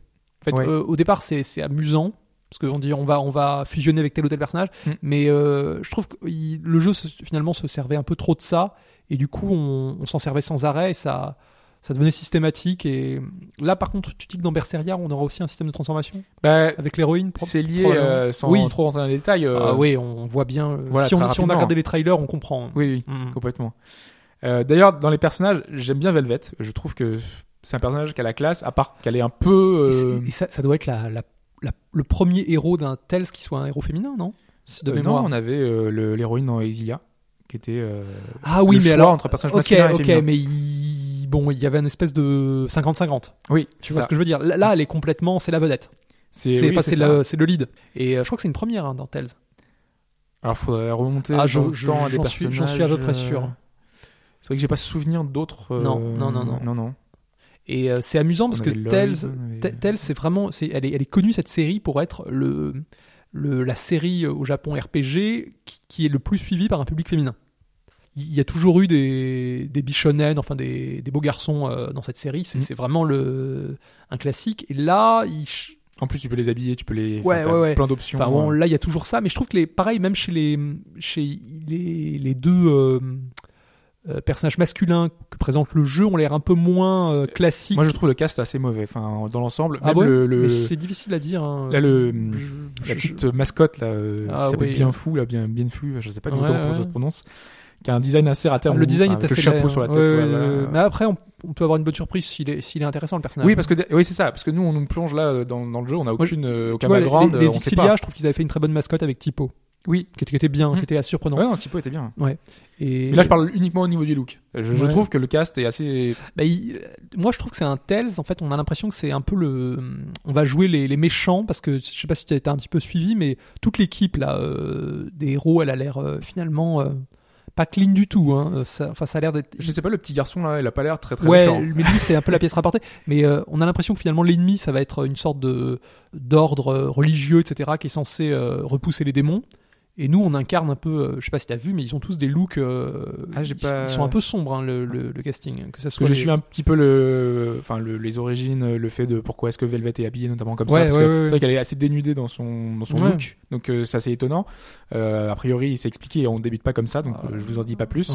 Après, c'est vrai, ouais, les autres personnages, bah ils sont dans les lignées euh, finalement des autres. Je sais pas, j'ai pas l'impression qu'ils sont plus méchants. Moi, je les trouve plus plus sombres que ce soit les, les, les deux personnages masculins majeurs là. On a une Ouais. sorte de, de samouraï qui a- et ouais, un, qui a une épaulette à droite et, et un espèce de, de blond qui a un teint blafard, enfin Mm. qui fait très fantomatique, très fantomatique. C'est, euh, je sais pas, c'est, il, me- il me donne la- cette impression. J'ai l'impression, je sais pas si dans le jeu on est censé incarner des pirates ou quoi que ce soit ou des bandits, Oui. mais euh, ok. Si si. Mais c'est tiré autour de, enfin, Aincred, tout ça, enfin, le, le- la piraterie, c'était évoqué dans les précédentes Ouais, donc euh, je sais pas comment est-ce qu'ils vont. Et on sait si ça, d'ailleurs, mais- euh, parce que je sais qu'il y, a- il y a certaines personnes, en, on trouve des points communs. Est-ce que ça se passerait dans le même univers que, que le précédent? Je sais qu'il y a des, il y a des, il y a des, euh, ah, des blasons et des drapeaux qu'on a retrouvés d'un épisode à l'autre. Tu vois, donc Bah, ça- ça normalement, pourrait être, euh, Tales of, c'est c'est des espèces d'univers parallèles. Ah oui, euh, complètement, je complètement. sais pas si on sera vraiment Ah, dans le y a- même. il y, a des épisodes qui ont, si tu veux, on a gardé l'univers. Par exemple, euh, Tale of Symphonia, il y y a une suite sur euh, oui, Oui, c'est ça? Oui, c'est ça. Euh, Et Exilia, un et oui, oui. Bon, ça, il, mais il le précise bien en général quand c'est Mm. le. Après, on peut avoir une- peut-être une surprise, je sais pas. Peut-être, peut-être. Ouais, ouais, ouais. Ouais. Mais de toute façon, tu retrouves toujours un peu les mêmes choses. Là, les monstres, enfin, t'as les mêmes Ah, monstres que ça, tu retrouves ça, dans ça m'a un tous peu les gêné. c'est-à-dire que même, bestiaire, même, quoi. même dans une démo, on, retombe sur le- les mêmes modèles de monstres, Mm. euh, enfin qu'on a vu 5 5000 fois. 50 000 même arbre, tronc, enfin, Ouais, voilà. je le- trouve que des fois, moi j'aimerais bien que ça, ça change un tout petit peu. Oui, globalement, c'est, Tu ça vois, par exemple, euh, Vesperia, que j'ai- j'ai beaucoup aimé, ça a été un peu un épisode de changement. Il, pa- il passait à la génération HD et euh, techniquement, ça, il y avait quand même un- un- une, une coupure avec euh, le précédent qui était Abyss. Ouais. Et, Et je pense que c'est pour ça qu'il vous a plus marqué, parce que moi, Vesperia, il m'a pas tant marqué que ça. Alors, je sais pas si parce que... il t'a pas marqué du tout? Bah, si, il m'a trou- Enfin, je marqué. je trou- je trouvais qu'il avait un héros extrêmement euh, qui n'était pas un boy scout comme d'habitude et qui, qui prenait des décisions radicales quand il fallait les prendre. Je suis d'accord. ce que je veux dire? Mais c'est tout, en fait. C'est ça, le C'est truc. sa force, on est d'accord. Mais après, je trouvais qu'il avait un bon rythme aussi. Après, il avait un beau cel shading aussi. Enfin, il était visuellement Ouais, ouais, euh, ouais. Bah, très bon, réussi. mis, à part le fait que ce soit le premier euh, euh, Tales HD euh, sur console de Mm. salon. euh, moi, je, sais ouais. pas après les, les suivants, euh, ils étaient plus aboutis au niveau des mécaniques et je trouve que C'est vrai, y a, je prenais plus de plaisir y à jouer en fait. il y avait, il y avait, y avait peut-être plus d'éléments effectivement dans les mécaniques des suivants. Ouais, à chaque fois, ils, comment dire, ils ajoutaient, ils ajoutaient, et ça, ça Voilà. donnait un jeu très riche. C'est ça. Euh, ouais, ouais. Après Mais là dans le dans celui-là, euh, on a l'overboard là, je sais pas si Oui, je l'ai vu. avec la gâchette. euh, Ouais, ouais. je sais pas comment est-ce qu'ils vont introduire ça, comment Bah, ils vont expliquer si ça. ça mais, peut, euh, euh, ouais, bah, ils, vont- ils vont nous trouver une solution, mais euh, ça peut être intéressant sur de grandes plaines. Je sais pas si on peut après le- l'upgrader et l'accélérer. En tout cas, c'est bien parce que souvent tu te balades Marcher. dans les maps, tu marchais tout le temps, tout le temps, Ouais, tout le temps, c'était compliqué. Et par contre, j'ai pas l'impression non plus que le, vu ce qu'ils ont montré là, on a, on a vu peu de choses, mais Mm. Le, le jeu va, va encore une fois pas être euh, open world, je pense. Enfin, ça, on Ah, va pas non. être du, Ah oui. ça va rester, je pense, euh, zoom aller au, euh, niveau, maximum, au niveau mais, d'Estiria et, Ouais. et pas plus. C'est ça. Bon, enfin, je suis quand même curieux de le voir. Je crois qu'il il sort début 2017 chez nous. On n'a pas de date, je crois, euh, si je Ah, ne dis pas. j'avais- C'est 2017 tout court, mais. Euh, J'avais cru lire début 2017, mais bon, faudrait pas non plus qu'il rentre en collision avec Persona, Persona 5. hein. euh, S'il est en même temps que Persona 5. Non, mais euh, Bandai Namco est assez intelligent en général. oui, ils- oui, oui, oui. Eux, ils prennent aucun risque. Donc, Mais ici, euh, là, là, il commence à être rapide, je trouve, au niveau des traductions et des. Oui. Même, même, pour, même pour des sorties euh, sur notre territoire, hein, pas que des sorties Asia. euh. Là, j'avais pas vu. Enfin, ils ont déjà fait un blog. euh, Enfin, il y a le Tales of blog, en gros, où tu as toutes les nouvelles et euh, justement ce Berseria est euh, souvent en actu. Donc, euh, Ah j'imagine qu'il y a vraiment déjà Oui, un il, travail. il euh, commence déjà à fa- à faire la com de la sortie Voilà, anglaise. Ouais, c'est ouais. ça. Ouais, ouais, c'est donc, vrai. euh, Enfin, de la sortie occidentale. donc c'est de bon augure. Euh, Il y a un dernier petit truc qu'on n'a pas. Le fait que c'est un truc qu'on voit souvent en ce moment euh, sur la manette PS4 et notamment c'était le cas avant sur, sur Wii. euh, les personnages qui parlent dans la manette. C'est un truc que j'aime Ah. bien. En fait, toutes les skits et enfin les trucs comme ça, euh, quand ils parlent, Oui, ils les, parlent les- dans. les voix passent par l'audio Voilà. de la manette. Exactement. Moi, j'étais loin de mon écran, et ça m'a surpris d'un coup. que C'est c'est bien. mon contrôleur qui. euh, Moi, j'ai- j'aime beaucoup quand, en fait, quand c'est à deux niveaux. C'est-à-dire qu'il y a certaines voix, effectivement, qui restent euh, l'audio de la télé c'est ça. et d'autres, et ça peut être bien quand c'est soit un narrateur ou enfin une voix un peu euh, différente. C'est vrai que là, il n'y a pas énormément d'utilité, donc. euh, C'est dans les skits, ça. euh, il parle euh, Ouais. dans la manette. Ou, ou- pas fait attention. ou alors c'est dans les, je sais plus si c'est dans les interactions euh, sur la map euh, pour éviter d'avoir un texte qui s'affiche qu'on lisait pas toujours parce que c'est vrai qu'il y a souvent il y a des petites interventions et euh, vu que tu te balades, tu essaies d'éviter les ennemis, tout ça, tu fais pas trop attention. Là, tu as les interventions directement depuis ta, ta manette, donc pourquoi pas, ça fait des, des petites interactions en plus. Donc, donc voilà, globalement, la démo est pas fantastique, hein, mais elle permet de voir ce que donne le jeu. Eh, eh, par contre, jeu. elle est pas lourde du tout, donc euh, Ah si oui. vous avez l'intention de la prendre, je crois que c'est 300, 300 mégas. hein. C'est- Moi, ça m'a sûrement surpris. Ça euh, bien, euh, je je m'attendais à faire 2 gigas comme J'étais d'habitude. content. Pareil. C'est le genre de choses, euh, quand tu récupères Ah non, juste mais un, un- patch, c'est C'est 2 un, gigas, c'est un 3 détail, un important, les petits, les Ouais. démos. euh. Mais en même temps, ça veut tout dire. C'est pour montrer que le jeu, euh, derrière, Ah. euh, les textures, euh, le, rendu visuel. Oui, euh, sur 300, g- 300 mégas, ils arrivent à quand même à caser euh, de, pas mal de trucs. Oui, oui. c'est vrai. Ou, alors, ou alors ils ont des bons programmeurs et euh, Oui. ils, ils gèrent bien ça. On va passer à la suite. Pas mal de jeux qui arrivent rarement chez nous, qui ne sont pas localisés. Donc ces jeux-là, euh, en l'occurrence, chez Spaction Soft, il y en a pas mal. Euh, Il y a notamment 428, qui était un visual novel, qui était sorti sur Wii à l'époque, Ouais, et qui était, euh, qui avait eu 40 sur 40. Enfin, Mitsu, on en parlé tout à l'heure. c'est vrai. Une particularité, c'est que les, euh, c'est des acteurs. Enfin, c'est vraiment des personnages Oui. digitalisés. Mm. C'est, c'est pas de, pas d'illustration. c'est, c'est, c'est presque ils sont sur la pochette. Ouais, Voilà, ouais, ouais, tous les ça, acteurs qui sont là. comme un jeu live. Enfin, C'est ça. Ouais, ouais. Donc il y avait eu un petit succès hein, qui avait été porté un peu partout après je, par la suite. Je, je crois, que l'une des forces, c'est son, son, son, son scénario. Mm. Et c'est un. enquête, euh, Alors le, le, le scénariste a, a eu sa justement a été a eu son, son petit moment de gloire avec ce jeu et je crois qu'après il, il est allé travailler chez Level 5 et c'est lui qui a fait Time Travelers qui n'est jamais sorti. Oui, qui est aussi un titre qui est au tout début de la console de la 3DS, qui était sorti à l'époque. euh, Et Vita, il me semble. au euh, Vita- oui, Vita et 3DS PS3, non? euh, Je euh, crois- PS3, je crois pas. Mais en tout cas, euh, je crois que c'était trois supports. ouais. Il me semble que c'était sur, sur PS3. Enfin et pour en venir à ce titre, par contre, il avait été moins bien euh, Mm. apprécié. Mais il y avait quand même des idées avec les- apparemment le voyage dans le temps qui Ouais. était plutôt bien pensé, qui était assez complexe. Moi, moi, je- bon, j'avais j'avais lu des retours, il paraît que pour un visual novel, c'était pas ça. Et que 428 était beaucoup plus prenant et soigné. ouais. Mais après, c'est toujours pareil. Une fois que tu as un titre qui est jamais sorti chez nous, il y a un petit Et, côté. ouais, euh, je, je, je sais pas si après il a fait d'autres choses ou quoi, ou même ce qu'il a fait avant 428, mais c'est quelqu'un qui était. euh, Enfin, il, il, il, il était considéré comme un très bon scénariste. hein. Et voilà, donc en tout cas, ça faisait envie. Euh, Kamataichi no Yoru, dont on avait parlé dans le podcast, c'était Banshee's Last Strike, parce qu'il Mhm. est sorti finalement chez nous, mais uniquement sur smartphone. Donc c'est sur euh, iOS, euh, iPad. La version Android, toujours pas de nouvelles d'ailleurs. Enfin, entre parenthèses. hein, C'est euh, étonnant maintenant.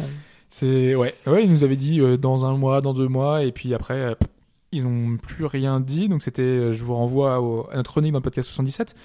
Euh, Shiren, dont on vous parlera prochainement sur Vita, puisque euh, il y a- donc c'est Shiren, hein, c'est le cinquième épisode, Ouais. je crois. Euh, et donc, euh, ouais. donc pourquoi je vous parle de ces, ces trois titres-là et même le quatrième, Kenka Bancho, qui est un automé game? Parce que Spike Chunsoft a fait un, un sondage sur son compte Twitter en demandant lequel de ces titres vous voulez voir sur Steam. Donc ça veut dire qu'ils espèrent, en tout cas, ils pensent localiser ces jeux-là, mais il faut qu'il y ait une certaine demande quand même pour que euh, la localisation soit rentable. Le, le sondage est, est fermé maintenant ou euh, Il est terminé, ouais. Et que- quels sont les. Ah, il y a eu euh, environ 10 000 votants, si je ne dis pas de bêtises. Ouais. Qu'est-ce qui s'en sort le mieux? Le premier, celui qui a terminé premier, c'est le Kenka Bancho, c'est l'Otome. Hein? Et oui. je, je, j'aurais mis ma main à couper 428, mais. Et non, 428 est le deuxième. Alors en fait, c'est euh, 38 et 36%. Donc en gros, t'as 3000 votants pour l'un, 3000 pour l'autre. Et euh, Spike, euh, il y a une petite remarque euh, intéressante. Enfin, intéressante. Ils ont, ils ont dit justement, c'est bien la prochaine fois que je vais, je vais pouvoir voir le, la maison mère, je vais pouvoir leur dire qu'il y a une demande de, de, de jeu d'Otome en- en- chez nous, quoi. Donc voilà, c'est le, c'est pas, encore une annonce. non, c'est pas une annonce, euh, mais voilà, il y a peut-être derrière la possibilité. Et 428 a vraiment, euh, enfin, il y a quand même eu un, beaucoup de demandes, donc euh, je pense qu'à terme, on va le voir. Mais euh, Très bien. ce serait vraiment bien. Ouais, ouais. ouais. Moi, je m'étais fait une raison. Puis, hein, puis bon, c'est un, c'est ce visual novel de ce type, c'est sur PC, c'est, c'est, c'est fait pour. Enfin, Parce que je sais pas si t'as vu, si t'as suivi, apparemment c'est cette nuit, qu'il y a eu une, toute une vague de visual novel qui va arriver sur Vita, je crois. Euh, Mais tu parles en, localisation ou de en- localisation, ouais, ouais, qui vont arriver chez nous. Quel, euh, Euh, mais quel, lesquels C'est c'est bien de s'avancer quand t'as pas tes notes. Non, mais c'est, je pense que les gens, les gens trouveront s'ils cherchent. Oui, bah ça a fait Et pas mal de bruit puisque C'est pas Jast, enfin c'est qui, qui Non, c'est pas Jast. Non, non, non, Euh, c'est. P- euh, P-Cube, est-ce que c'est pas euh, non, l'éditeur P-Cube. Pas P-Cube Non, non, non. Euh, c'est les, c'est Senkai Project. Voilà. J'ai cherché le nom. Senkai Project. Ouais, qui sont passés par Kickstarter pour les clanades, pour euh, pas mal de titres euh, récents qui, les- donc, qui ont localisé grâce au soutien populaire entre guillemets euh, donc euh, pour ces licences là qui sont euh, qui ont une fanbase assez importante mais donc du coup c'est toujours un peu les mêmes gens qui qui, qui fournissent l'effort mais mais ça permet au moins de- à ces jeux d'arriver et donc ils ont annoncé notamment euh, il y a un des des visual novel PC qui s'appelle le Neko Alors, là je vous dis toute tête hein, donc c'est pour ça qu'il peut-être qu'il y aura des, des erreurs c'est des jeux japonais ou des fangames, enfin ou des jeux non, c'est des jeux japonais. Ouais, ouais, japonais, ouais, ok. qui sont euh, bah et totalement, tu vois, japonais. C'est des, des jeux qui sont arrivés, euh, Ouais, qui ouais, étaient sûr. localisés par par eux et et qui n'ont pas de localisation et donc en général arrivent sur Steam. Ok, d'accord. Donc il y aura une version y- animée de il- ça. Il y a quand même, un- je trouve, un petit, depuis quelques années, un engouement là pour les visual novels. hein. Ouais. Et enfin, les éditeurs font euh, font des efforts là. Moi, j'étais même surpris de voir euh, la, la suite de Steins Gate arriver arriver aussi, vite. Ouais, ouais. ouais. D'ailleurs, il a été repoussé à à septembre, je crois, parce qu'il devait arriver fin août. Ah, ok. Il arrivera seulement fin septembre. Après, je je sais pas quoi en penser. Moi, moi, j'ai- pris Steins très, très, très pris ah ok. Ouais, Parce que non, j'ai- pris Steins Gate parce que il était considéré comme un des plus grands visual novels japonais et j'avais j'ai rien lu sur cette suite. Donc il a, il a des bons échos. Ouais, de très bons échos. Ouais. Non, non, vraiment. euh, le... Après, peut-être que les personnes que je suis, euh, que, que sur lesquelles euh, qui, qui ont pu tester le jeu et finir le jeu, euh, sont très fans du premier. Ouais. Donc, euh, sachant que tu retrouves beaucoup de personnages du premier, Ouais. c'est vraiment une suite suite. hein. Oui, donc on est sur euh, la, faut- la ligne enfin, il faut avoir fait le premier. C'est- C'est euh, ça. C'est ouais, est- complètement. comme tu dans peux pas avoir fait la, comme, comme dans les comme dans les Zero Escape. Exactement. Ouais. Je pense que tu peux le prendre euh, différemment, mais euh, parce qu'il y a des nouveaux personnages, donc Ouais. j'imagine qu'il y aura plein de nouveaux personnages qui seront euh, travaillés au travers de justement de, de tous ces, enfin, il y a des fins différentes qui font qu'à chaque fois on, Oui. on en apprend beaucoup sur chaque personnage. Euh, on sera toujours dans cette ligne-là, sachant que les voyages temporels sont toujours au centre de l'intrigue. Je pense qu'il y aura pas de souci à se faire. euh, D'accord, d'accord. Tant qu'ils partent pas dans un délire un peu trop lointain. c'est- une bonne nouvelle et c'est euh, c'est Vita PS4. Alors c'est Vita, PS4, je sais pas. Et je pense que oui, il, ce il me- semblait qu'il y avait il y a au moins deux sorties, je crois, je, un peu comme avec le précédent qui était Oui, oui. PS3 Vita. Mm. Oui, parce que la version À PS4 à voir. l'époque- enfin, au Japon est sortie avec. euh, Il y a eu un décalage entre les deux différentes versions. Bah, au Oui. Steins Gate, ça a commencé sur, sur 360. Oui. Euh, oui, il y a eu une version PSP, il y a eu une version euh, PS3. Oui. Enfin, il y, a, il y en a eu, beau- il y a eu version beaucoup de portages. et- Ouais, ouais. Ouais, les versions sont arrivées au compte-gouttes. Non, mais là, il y a la, la version PS4 qui était disponible parce qu'il y avait la version, il y avait Steins Gate euh, version HD sur le, euh, avec Steins Gate 0 qui Exact. était fourni avec. D'accord. Y avait forcément une version PS4. C'est juste euh, en, en Europe, je sais pas s'ils vont faire la version PS4, sachant que le jeu a eu plus de succès, je pense, sur Vita. En, en sachant que la version PS3 de, de Steins Gate, elle avait déjà des, comment dire, euh, elle était déjà Full HD en 1080p. Ouais. Donc c'était une très bonne chose. Mm. Ouais. Ouais, on avait eu la version, entre guillemets, de luxe, enfin, la, Ouais, la vraie ouais, version euh, améliorée. Mais donc, oui, euh, 428, ce serait une bonne chose qu'il arrivait. en tout cas, ça fait partie de Mm. ces jeux que, Bonne réputation. qui m'intéressent et qui ont bonne réputation, exactement.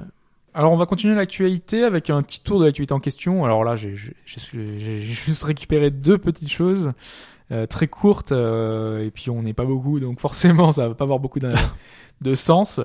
Alors, alors euh, Je, je te rappelle que les auditeurs jou- jouent aussi en général. Moi, je sais que quand, quand j'en écoute de tes, euh, ce genre de choses, on, on, on, ah bah on- on est aussi au, au taquet pour au essayer de- taquet, de répondre. Alors, euh, première, euh, première chose dans l'actualité, alors je sais pas si tu as suivi, il y a les Jeux Olympiques en ce moment. Oui. Et aux Jeux Olympiques, il y a eu une athlète qui s'appelle Vitalina Batsarashkina, qui représente la Russie, qui a fait parler d'elle autour du jeu vidéo grâce à quelque chose. Quelle est cette chose? Ah, aucune idée. Aucune Ça- idée. ça, euh, Alors qu'est-ce qui, qu'est-ce qui peut avoir un rapport avec les jeux vidéo euh, Aux Jeux Olympiques? aux Jeux Olympiques? C'est lié à bah, Je suppose que c'est dans, dans son, euh, dans son costume, enfin dans son. euh, Ouais. Ok, donc dans son. La façon dont elle est vêtue pour les JO, là, c'est. en- Alors, c'est pas son vêtement, c'est un objet qu'elle porte. Elle portait un objet en rapport avec le jeu vidéo. Une boucle d'oreille ou quelque chose, un bracelet Alors, un- c'est pas loin, mais un pas collier. Pas un collier. Enfin, des lunettes. c'est pas tout ça. C'est, on va dire que c'est un collier, alors si tu veux. Ok, un collier. Quelque chose qu'elle avait autour de, enfin, juste qu'elle n'était pas accrochée autour du cou, mais elle accrochée à la taille. Et qui représente un personnage de jeu vidéo, quelque chose. Alors, de- pas un personnage, mais presque. pas un personnage, mais une, euh, un logo, une. Un logo, ouais, si, si on veut. Une Pokéball? Non. Hmm. C'est beaucoup plus surprenant que Pokémon, parce que Pokémon, c'est plutôt grand public. Ah. euh, Et là, quelque chose même si c'est pas de niche, pas personne- niche. Persona? Pas Persona, non. Ce euh, n'est pas japonais. Ce n'est pas japonais. Non. Et c'est pas une niche. Non. Euh, Enfin, c'est pas, ne- C'est c'est pas grand, pas, trop grand euh, public. C'est grand public, surtout série, grâce euh, à un épisode récent, mais, mais, mais, mais, à l'origine, c'est pas grand public. une série, euh, c'est une série PC à l'origine. À C'est une série PC à l'origine. On en a beaucoup parlé dans ce podcast. Witcher? Witcher. Ah bah, j'aurais dû y penser direct avec toi. Euh, qu'elle avait- Qu'est-ce qu'elle avait? Un médaillon de sorceleur, donc de l'école du loup, à la ceinture. c'est aussi étonnant que ça puisse paraître. Les, enfin, il y, a- que les, les spécialistes qui ont tilté quand même là-dessus. Mais non, parce qu'en fait, elle avait aussi un cache-œil. Et le cache-œil, elle avait le, le logo de The Witcher sur. euh, Donc ça, c'était voyant, puisqu'elle. Elle, elle- Que- quelle, le, discipline? c'est le pistolet à 10 mètres. Ah, donc, donc on la se servent du, voit, du- et elle du- se sert complètement du, du cache-œil, quoi. Et euh, si tu veux voir une photo, alors c'est petit, hein, mais donc tu peux voir à sa ceinture le, Oui. le médaillon, et donc sur son cache-œil, elle a un logo, on voit pas très bien, je pense, sur cette image-là, euh, The Witcher, et donc, Dis, dis- dis donc, les pistolets, ils sont impressionnants. hein. ouais. Ils me font penser à ceux de l'inspecteur Harry. Il y en a certains qui, qui demandaient justement du coup à CD Projekt de l'intégrer dans le futur euh, Cyberpunk parce que euh, on pourrait très bien imaginer un pistolet, et, euh, un personnage féminin. Et donc voilà, elle a pas encore réagi par rapport à ça. On n'a pas eu de réaction d'interview, mais euh, Donc ils ont quand même la liberté de d'apposer euh, leur. euh, il y a pas de choix. Non, non, au, sur- au niveau du parce que l'œil, Ouais. c'est que ça fait quand même pas. C'est Comment dire C'est ça, ça permet de de participer à cette épreuve et ça. elle, elle, peut- elle peut euh, le, customiser. C'est étonnant. Moi, je pensais que c'était un Oui, vraiment il, un, il fallait, il faire euh, apparaître uniquement des euh, un drapeau quelque chose. Parce que je pense que normalement c'était blanc. Ouais, mais ouais, elle, elle a mis. Là, moi, j'ai été surpris par les, euh, les casques des, des, des escrimeuses, enfin des escrimeurs même, avec ce, celui du Canada qui est, qui est assez impressionnant, où tu as le- la feuille d'érable qui, qui apparaît en plein, et avec l'espèce de petit compteur, ça fait, on dirait une femme robot. Je sais qu'il y, a une- il y a une photo sur Twitter qui circule, c'est très impressionnant. Ouais, nous, on a simplement le drapeau bleu, ça, me fait, ça me fait typiquement penser au, tu sais, au, au ninja, euh, méca- enfin, au cyber ninja de, des Metal Gear. Ah ouais. Tu vois, avec ce visage un petit peu inquiétant. Ah bah, c'est- faudrait que je regarde l'image. Donc c'est le Canada? Ouais, je- mais j'ai Ouais. retweeté si tu, si tu fais ma, tweet- ma Ah, mais je pas, pas vu. Alors on va passer au second et dernier Mhm. point de ce tour Oh. d'actualité hein, seulement. C'est rapide aujourd'hui. Ouais, c'est au jeu rapide. On a une boîte, une boîte bien connue, qui a sorti cette semaine un DLC gratuit. Quel est le jeu Quelle est cette boîte? Si je pose la question, c'est que forcément, c'est pas récurrent chez eux. Ah oui. C'est occidental euh, Ce n'est pas occidental, c'est japonais. C'est un, un titre euh, qui a fait parler de lui, majeur? Euh, c'est un titre euh, majeur, peut-être pas non, mais euh, un titre assez important au Japon qui fait de bonnes ventes. Pas extraordinaire, mais de bonnes ventes. Et là, mais c'était ah, le DLC, c'était pour la sortie japonaise? C'était au Japon, c'est un DLC qui est sorti uniquement Ah au Japon. d'accord, d'accord. Le, le titre est pas encore chez nous. Le jeu n'est pas encore sur nous. Alors, ok. Alors un, un- un jeu récent qui c'est pas. C'est parce qu'on a eu la date il y a pas longtemps pour la version européenne justement. Alors attends, c'est pas. euh, Un jeu qui arrive en septembre Il arrive en septembre? chez nous. Ah, bah c'est Ace Attorney. Exactement. Ok, je pense. Et cette année 6, donc Et donc, on a on a- il va y avoir un DLC un gratuit? DLC gratuit, une histoire euh, supplémentaire qui est gratuit. Ah, effectivement, parce que le précé- précédent avait, des tous les DLC étaient payants, Ouais, bien notamment sûr. celui avec L'orque, le- ouais. Ouais. Et donc là, euh, ce DLC sera gratuit. Alors gratuit seulement le premier mois, Mais euh, donc ce sera un, un- un DLC scénarisé a priori. hein, donc euh, Ah bien. Donc c'est une bonne chose. J'espère Mhm. qu'on l'aura euh, d'une manière ou d'une autre dans notre version euh, plus tard, hein, puisque Ouais, le jeu- aussi. il arrive le 8 septembre, donc euh, ouais, euh, 30 euros toujours. 30 euros, mais uniquement des maths. Bon, enfin, c'est le, en tout cas, c'est le, c'est le bon prix, j'ai envie de dire, parce que euh, Bah, quand on est pour, maths, pour oui, faire passer la pilule en démat, C'est ça. il faut pas le, faut pas le vendre au-dessus de 30 euros, je pense. parce que euh, c'est Soulouf là qui a Oui. sa 3DS qui est, qui est Ah morte ouais, bah, et qui à son a âme, perdu hein, tous ses. euh, une, une pensée pour lui. C'est ça. Euh, Qui, a perdu toutes ses données. Mais dessus, je, je sais pas jusqu'à quel point elle est morte morte parce que tu sais il y en a certaines qui s'allument un peu et tu peux à la limite peut-être essayer de faire un transfert si t'en as une Oui. autre mais euh, sinon euh, c'est cuit et puis malheureusement que tu pourras pas euh, je sais que si, si tu as la console du pays tu peux essayer de contacter le Nintendo Ouais. du pays pour euh, faire un- demander un transfert parce qu'ils ont accès à tes euh, Ah, certaines données. Ouais, ouais. ouais ouais à ton Parce que c'est lié à ton compte, finalement. ouais c'est c'est ça ils peuvent euh, remettre mais euh, là je sais pas comment ça va marcher Là, c'est la version japonaise, c'est ça hein, qu'il est. ouais c'est ce qu'il disait ouais Oui, donc ça va être plus compliqué. ouais. Mais j'ai- il peut tenter, hein. euh, Je- ça je- coûte rien. hein. Ouais, je, je crois pas que ça soit un nom. Soulouf était pas un grand adepte du, euh, des jeux en téléchargement, donc j'espère pour lui qu'il il a pas tout perdu. Mais bon. Oui, c'est le genre de choses que. ça, que Nint-. Nintendo, c'est un vrai problème. Que, ce- que soit la Wii U et la 3DS. euh, et moi, en plus, là, je, je suis, je suis incorrigible. Je sais que la plupart de mes jeux 3DS, je les, a- je les- je les achète en démat. Oui, en plus, toi, tu prends vraiment les gros jeux complets alors qu'ils ont des sorties boîte, tu les prends en version des maths, quoi. Là, là, mais je- le problème, c'est que je, suis trop impatient et Ouais. euh, j'ai pas envie d'attendre 10 jours ou quoi. euh, Pour, en import. Ça dépend. Tu vois, là, le Shin Megami Tensei 4, je- j'hésite à le prendre en boîte parce que je. Bon, enfin, des fois, c'est des élans du cœur ou pas. Puis, c'est en fait, moi, c'est souvent. En fait, euh, je me fais quand même un, planning assez précis au niveau des sorties de titres. Donc tu sais que tu Et- vas pouvoir y jouer. euh, voilà. Et, ouais. si s'il faut le démarrer temps, bah, je. Bon, pas la après, possibilité ouais. c'est pas des jeux forcément que je veux revendre, donc ça me gêne pas trop. Mm. Puis je, plus- ça va, moi je suis en fait un affectionado des, des, des boîtes et des coffrets de luxe.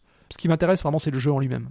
Moi, en général, les coffrets ouais, collector ou deluxe, euh, je, je les prends s'il y a vraiment un artbook ou quelque chose qui. Ça, ça c'est vra- vraiment en train de me passer ce truc-là. C'est vrai? Je crois que, mais je l'ai jamais vraiment eu cette fibre. euh, et là maintenant, c'est, je, je ne veux même plus en entendre parler. même je, j'ai- j'aime pas les, ce qu'ils font les, sais, les steel cases, steelbook là, enfin les boîtes. ça, moi, c'est vrai que j'ai jamais trop compris pourquoi, mais. Ah bah euh, c'est pour, c'est pour donner un côté un peu premium à l'objet. Mais euh, c'est tout. Ouais, mais autant tu vois un artbook euh, derrière, t'as des belles images et que tu peux revenir de temps en temps pour. euh, Mm. Enfin, Un artbook, c'est autre chose. l'admirer. Mm. Voilà, si c'est un bel objet, euh, le steel case, euh, finalement, c'est juste la boîte Ouais. d'un objet, c'est pas. Et, et l'artbook encore ça dépend parce que je sais que souvent, euh, on- des fois on a, on a des artbooks un peu au rabais. Tu sens que c'est un peu une édition. Et Ah après, bah, là, on parlera de, de Purse tout à l'heure. Moi, j'avais lu Artbook, mais en fait, euh, c'est. euh, Ah, mais c'est un, petit magazine en fait. Ça- ouais, ça-. On, dirait, on dirait que c'est présenté comme un.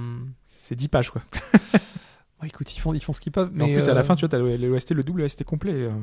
Euh, mais il est collé dedans. euh, Enfin, voilà. Ah, il faut, il faut le. C'est toujours un crève-cœur c'est ça. d'avoir. Je suis en euh, train d'abîmer tout mon ouais, tout ouais, magazine. ça, c'est un vrai problème. Juste pour ça. Mais c'est vrai que quand, un titre m'intéresse vraiment, moi je préfère à la limite acheter l'artbook qui, qui sera vendu à part et qui Mhm. est souvent un- beaucoup plus travaillé Ouais. et complet. Mais ça dépend, euh, hein, parce que par exemple, c'était Bravely Second, encore une fois, euh, qui avait un artbook de 250 pages qui était inclus dedans. Ouais, c'était un vrai. Ça, c'est euh, des cas très particuliers. Ou comme euh, Xenoblade. Oui, Tu te rappelles qu'il y avait eu ce truc, euh, Mhm. et qui d'ailleurs qui était, euh, qui est indisponible à la vente. C'est une, rareté. hein. Je sais que les gens qui possèdent là, ce, ce fameux artbook de précommande, je crois qu'il y en a Mhm. 1000 en France, 1000 en, Ouais. en Europe ou quoi. Mais c'est un, ça atteint des prix sur eBay. C'est un. Ouais, Gardez-le. les hein. collector comme ça, ouais, en général, Mhm. euh, dès que t'as l'objet qui va bien, euh, ils font des versions qui sont euh, uniques un petit peu. On en a terminé, on va encore parler de, de 3DS hein, dans un instant hein, et d'un jeu eShop en plus. Donc on va évoquer un petit peu instant libre avec pas mal de, de jeux du moment.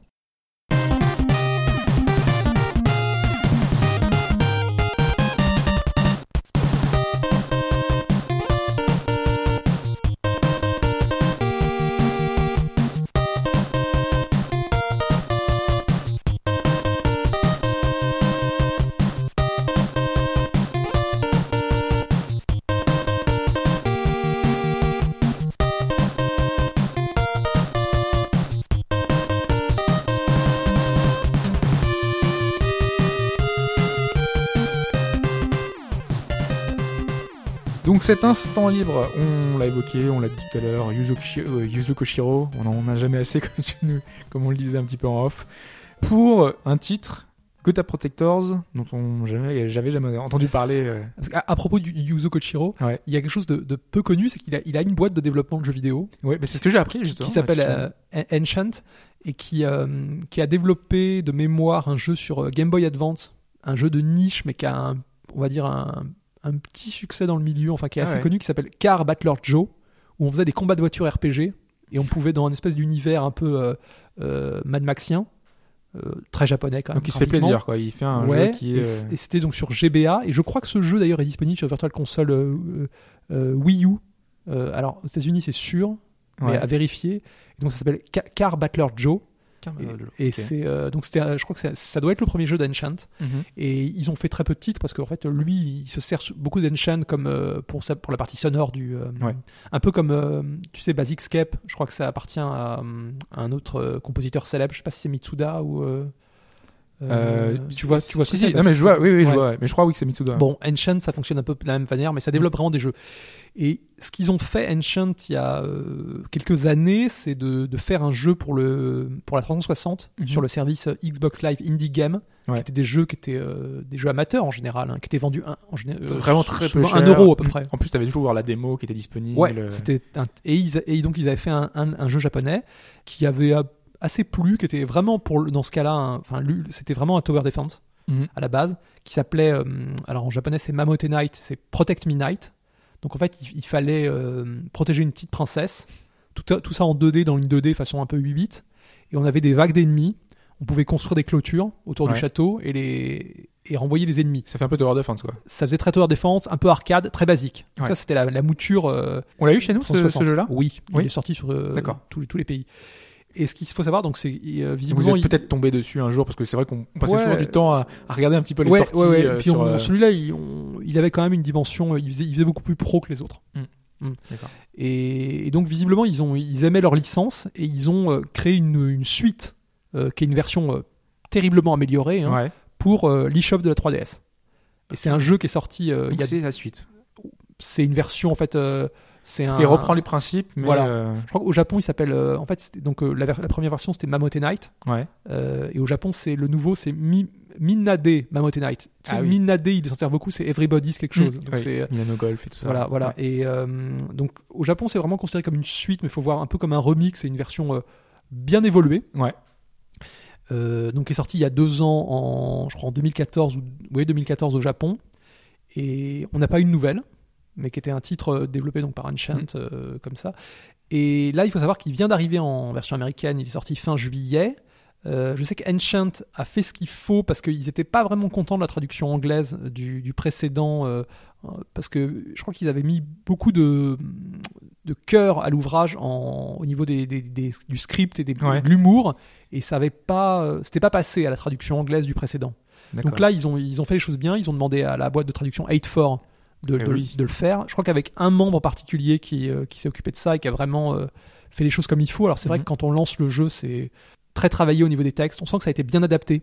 Euh, Il y a un humour, mais c'est euh, mais il est tu- très Tu perceptible. parles de texte euh, dans un Tower Defense, euh, c'est quoi Il y a un scénario Il y a quelque chose Alors, qui se. Bah, c'est- Là, j'ai envie de dire la dimension Tower Defense a un peu disparu. Alors, faut Ah, d'accord. savoir qu'en plus le, le- le jeu a changé de nom parce qu'en fait, il était sorti, euh, enfin pas au Japon, mais dans la traduction anglaise, il était sorti sous le nom de Protect Me Night, donc sur le Oui. 360, et maintenant c'est Gotha Protectors.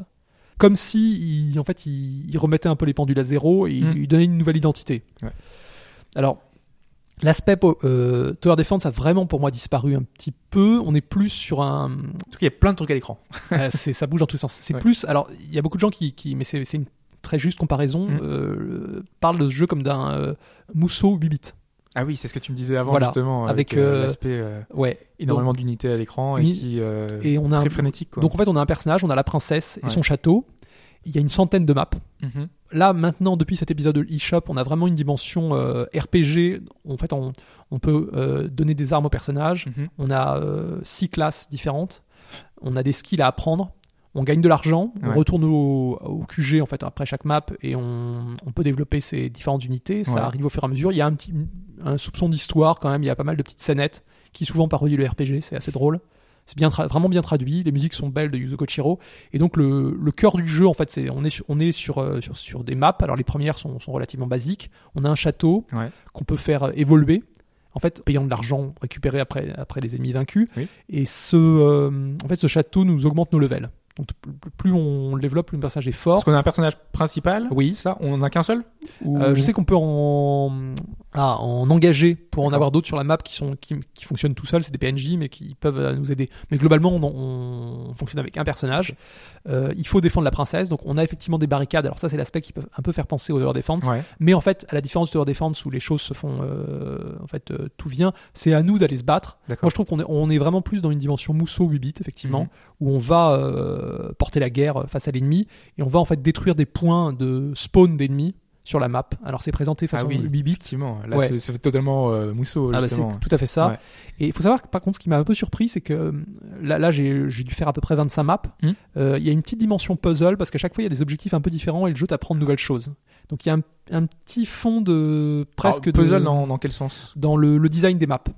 Tu vois, par exemple, avec des maps, il y a des maps qui vont être euh, créées d'une certaine façon. Moi, ça me rappelle un peu ah, ce jeu de Treasures avec les robots sur Bangayo Bangayo. Ah oui, d'accord. Tu vois là, di- les- certains level design dans Oui. Bangayo qui, étaient, qui, qui peuvent faire penser un peu à des puzzle games. Tu vois, des- dans, cette Euh, dans cet esprit. oui, non, je vois, je vois complètement. Bon, bah, ça, me Ouais. fait penser, ça me fait penser à ça sur la, le level design. Parce que en fait, ça se présente comment visuellement? Parce que moi j'ai vu, euh, c'est un peu 8 bits, donc du coup c'est des petits personnages sur la sur la carte comme ça. Oui, Ils ont des points de spawn. Toi tu vas vers ces points-là.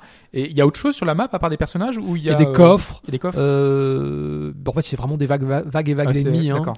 Après, t'as as les skills qui permettent de jouer d'une façon, mais ça reste un jeu quand même très basique hein, d'attaque. Par Mm. contre, c'est très très bien rythmé. Il y a beaucoup d'humour. Euh, la princesse parle souvent en bas avec des, des- elle, a des, elle a des petites phrases très intéressantes. Et moi, Elle est dans le château, elle en fait? ouais, dans le Ouais. château, mais tu peux la bouger aussi. Si jamais des ennemis s'approchent d'elle, tu peux la, la pousser. C'est c'est assez dingue. Et euh, si tu veux, le soin graphique et même le rythme du jeu, ça m'a ça m'a vraiment rappelé les, les jeux de, de la série des Retro Game Challenge Mhm. sur euh, DS, qui, Ouais. est, qui est un jeu qui, euh, en fait, qui est un, comment dire, une adaptation de l'émission Game Center 6. Ouais. Et, et les, les, comment dire, les jeux qui étaient développés pour, euh, qui, étaient, qui parodiaient un peu des jeunesses étaient extrêmement bien faits et soignés. soigné, ouais. Ah, c'était, c'était Mm. en- vraiment, on aurait euh, vraiment comme des, comme l'époque. C'était les hommages, mais pourtant il était toujours très réussi. Quoi. Ouais, et, euh, et là c'est un peu pareil. Je trouve qu'il y a, il y a un soin et, c'est, et le jeu est très très prenant. Ça tient à peu de choses en général, mais, mais ça marche très très bien et des très bonnes musiques. Et il n'y a pas que du Yuzo Koshiro parce qu'il y a d'autres euh, compositeurs. Je crois qu'il y a le, donc le type qui a travaillé sur euh, Space Harrier. mhm. Pas mal, il pas a mal. Ses amis, ouais, finalement, ouais, a- ouais, exactement. ouais. Et c'est vraiment une. Il est vendu 13 dollars. Il, est, il a l'air très complet parce que je te Ah, dis, il y, a- même. il y a une centaine de maps. Mhm. Oui, mais c'est, c'est pas un. C'est pas un titre à la va-vite. hein. Pour moi, il est. euh, Ouais, moi je pensais c'était vraiment un soigné. petit jeu, euh, surtout que visuellement, enfin ça paye pas de mine, donc euh, ouais, on se dit que non, c'est vrai. Bon, un- après, il faut aimer ce style, mais Oui. euh, mais tout est hyper soigné. Il y a beaucoup de bien traduit, c'est drôle, beaucoup d'humour. hein, ça, ça, les personnages sont sont, sont tous, sont tous très très drôles. Voilà, non, non, mais c'est une belle surprise et on, on en parle très peu parce qu'il y a, je te dis, il y a, je crois pas qu'il y ait de tests encore aux États-Unis. Ouais. Euh, C'est ce que- ouais, j'ai- c'est pour ça que j'ai trouvé très peu d'infos moi quand j'ai cherché. non, non, non, non, il est. c'est vrai euh, Ouais, ouais. Mais c'est une, belle chose. Enfin, et je, mais je crois qu'il est quand même prévu en Europe. hein. Ils attendent juste d'avoir les classifications, tu sais, Peggy et compagnie, ces Ouais, que choses-là. pour l'instant on n'a aucune info euh, au Bah, final. euh, Malheureusement, ça va arriver un jour ou Mm. l'autre, tu vois, ça sortira une semaine et j- j'espère qu'on en parlera un petit peu, mais euh, c'est un bon titre. Ouais, Ouais, il y, a- il y a pas mal de jeux euh, sur l'eShop hein, qui, qui arrivent au fur et à Ah, bah, mesure les- euh, les- sans trop euh, d'annonces. euh. complètement. Ma- malheureusement, Ni- Nintendo, je trouve, euh, des, des fois, ils ne communiquent pas pour, parce que c'est vrai qu'il y a des titres assez bas de gamme. Il y en a beaucoup, hein, beaucoup de shovelware sur l'eShop, que ce soit Wii U et 3DS. Mm. Mais de temps en temps, il en sort un. euh, Alors ce qui est bien, c'est exclue, hein. qu'ils font des sorties. Enfin, à date fixe, c'est-à-dire le jeudi, donc tu Oui. sais, et tu peux suivre. Tu, tu tu vois, c'est pas des, des, des journées, euh, c'est pas régulier, C'est à tous les toi jours, de, de, de regarder. Mais ça doit faire l'effort. Et Ouais. il, il faut pas compter sur. euh, Enfin, il y a, c'est c'est assez peu relayé.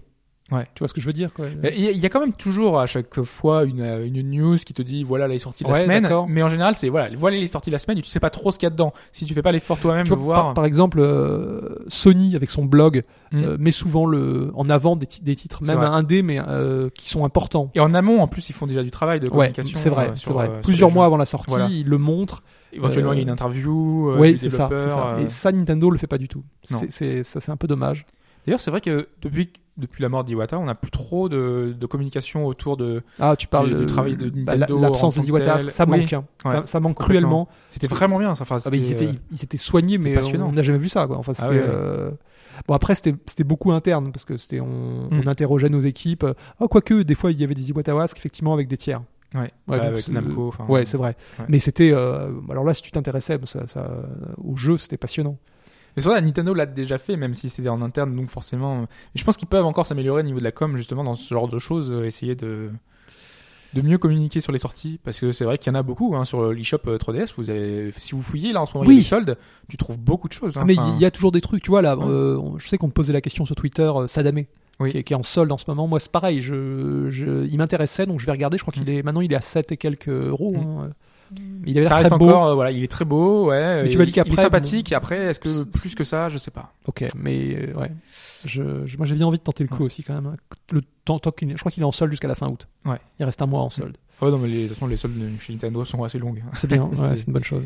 Tu, tu as le temps. Il y a aussi les, les Phoenix Wright, enfin les Saturday qui sont en, en solde. Il y a, le, il y a la Ah trilogie et le, et le dernier. ouais. Capcom toujours quand il s'agit de sortir un nouveau titre, ouais, ouais. Bah, eux ils sont ils sont ils- très, très coutumiers des soldes Mm. Capcom. Et là, par exemple, la première trilogie, je l'aurais bien repris, mais vu que c'est les, les versions anglaises, enfin, tu sais, c'est pas les versions euh, classiques qu'on avait Et à tu les as euh, en français. Parce que ouais. je les ai en français sur euh, les autres le, supports. le tout premier en anglais, ça c'est- m'embête de les c'est- resuivre, C'est c'est Alexander Osmith et elle est magnifique hein, sa C'est traduction. Euh, c'est moi le premier, j'ai vraiment eu un choc euh, Mm.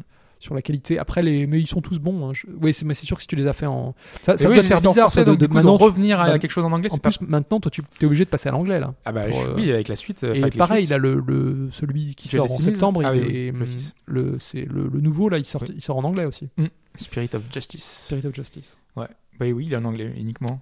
Là, ils sont tous en anglais uniquement maintenant. Donc, euh, Alors qu'ils font en général du bon travail. Moi, j'ai- j'aime beaucoup les traductions, Bah, justement. ils, ils adaptent les gags. C'est adapté, hein. Ouais, ouais, je, sais, je sais. Au niveau des noms. euh, Mais vu que c'est un jeu de rôle à la base, on sent qu'ils prennent plaisir à le faire et que ah bah, c'est pas quelque hyper chose à la important. c'est euh, ouais, ouais, c'est essentiel, quoi. Mais de toute manière, Phoenix, euh, Ace Attorney, cette série, euh, si, si, la, si la traduction est ratée, c'est pas possible. Enfin, c'est, le jeu dépend tellement de ses, ses gags et de et même, Même, de la, bah, de la mécanique en elle-même, Oui, euh, puis en de, puis de l'intrigue, enfin, et- Mm. qui, est, qui est- qui est très importante. Il y a vraiment besoin de ça. Alors, on Mm. parlait d'instant libre. On va juste euh, revenir sur euh, ce qu'on avait noté. Euh, Abzu, bon, je l'évoquerai la semaine prochaine dans Chronique. Alors, je sais que t'intéresse un petit peu parce que tu pensais retrouver euh, d'anciens jeux qui avaient pu Ouais. plaire euh, sous-marins. C'est-à-dire que je savais que le, le créateur, c'était un, je crois qu'un direct- directeur artistique de journée. Oui. Et, Et c'est bon, pour ça que ça m'étonnait que tu t'en étonnes à la dernière seconde. Bah en fait, je je vais te dire, je j'espérais que le jeu ne ne soit pas totalement influencé. Je savais bien qu'esthétiquement il y avait quelque chose de journée, mais je sur les mécaniques, je me disais euh, ça sera autre chose. Je- je- J'espérais que le jeu en fait soit beaucoup plus. Bon, je l'ai pas, ai pas joué, mais d'après ce que j'ai lu, je m'attendais beaucoup plus à un jeu d'exploration sous-marine, Ouais, la alors que là c'est pas le cas. totale. Non, c'est vraiment euh, le même esprit, c'est un couloir, Ouais, euh, les musiques qui te portent de la même façon. Et moi, moi je Très au, proche, dé- d'ailleurs. au départ, je m'attendais beaucoup à l'exploration sous-marine, et ça, c'est un, un genre que j'adore. J'a- J'ai beaucoup aimé Aquanaut Holiday et les euh, Forever Blue, là, enfin en français, Mm. c'est. Euh, ah, le nom m'échappe en français, mais c'est euh, le jeu de- d'exploration sous-marine de Nintendo. hein. c'est. Mm. euh, J'ai plus le nom non plus, mais je sais pas si c'est Ever Blue. En, Euh, japonais, c'est Forever Blue. euh, je sais plus. Bon, enfin, c'est pas grave. Je pense que les, les gens feront le, Oui, il faut, il Re- faut le retrouveront lien. le titre. Oui. Et je m'attendais plus à ces jeux-là, tu vois, en fait, où peut-être que tu catalogues des, des espèces sous-marines, tu fais, tu- Mm. que tu, il y, y a des découvertes, des choses comme ça, et ça a pas l'air. Il y en a euh, un petit peu. Ouais. C'est en ça qu'il est un peu plus qu'un simple euh, journée bis. walking euh, simulator, quoi. Euh, parce que tu as des espèces de zones semi-ouvertes où tu peux te balader, découvrir des espèces marines, te poser. Euh, tu as un truc un peu de, enfin, de méditation, et, euh, tu te poses sur une statue et tu as un point Mhm. découverte. Comme si tu étais dans un aquarium, tu peux obser- observer la faune. Maintenant, vraiment, le, le cœur du jeu, c'est Parce que, parce que une aventure. quoi. moi, moi, ma crainte, c'est que Journée m'avait rien fait. Je, je sais que je suis, euh, je suis un des seuls, j'en lis pas beaucoup, hein, des, des gens qui. Ouais, Il y a des gens hein, qui ont, qui ont pas aimé, hein, mais qui avaient déjà pas aimé Flower. et et que- tout, tout, moi j'ai bien aimé Flower justement, mais euh, Il est plus proche de Flower que de Journey. ah bon? Ouais. Ah bah, c'est bien, ah bah, je vais peut-être y, y jeter un œil alors. Mais mes journées, je, C'était quoi qui t'avait. euh, bah, je trouvais qu'il y avait, finalement il y avait peu d'émotion. euh, J'avais l'impression que les, les gens s'étonnaient sur des choses qui, moi, me m'étonnaient pas plus que ça et me touchaient pas spécialement. Et j'ai- je trouvais que c'est pour moi, c'est typiquement une. Ce jeu, on en a fait une montagne. T'as pas, t'as pas eu de lien part- avec l'autre personnage qui était là, qui t'accompagnait Non, non, Euh, pas spécialement. Peut-être que Je- c'est ça justement parce que je, je savais que c'était un autre joueur, mais je, j'ai. tu sais, tu t'amuses à, à biper en même temps que lui, à faire des, des Ouais, en même mais temps, je, je trouve ça très. euh, et tu passes par très, plein d'émotions différentes. euh, la musique était sublime. Oui, mais à- j'étais peut-être dans une. Quand je l'ai fait, je trouve qu'il y avait beaucoup de jeux indés, indés similaires. Enfin, peut-être pas. Ok, il, a, un style. euh, Non, mais avec. Non, non, mais je comprends très bien. Pour, moi, il y a un.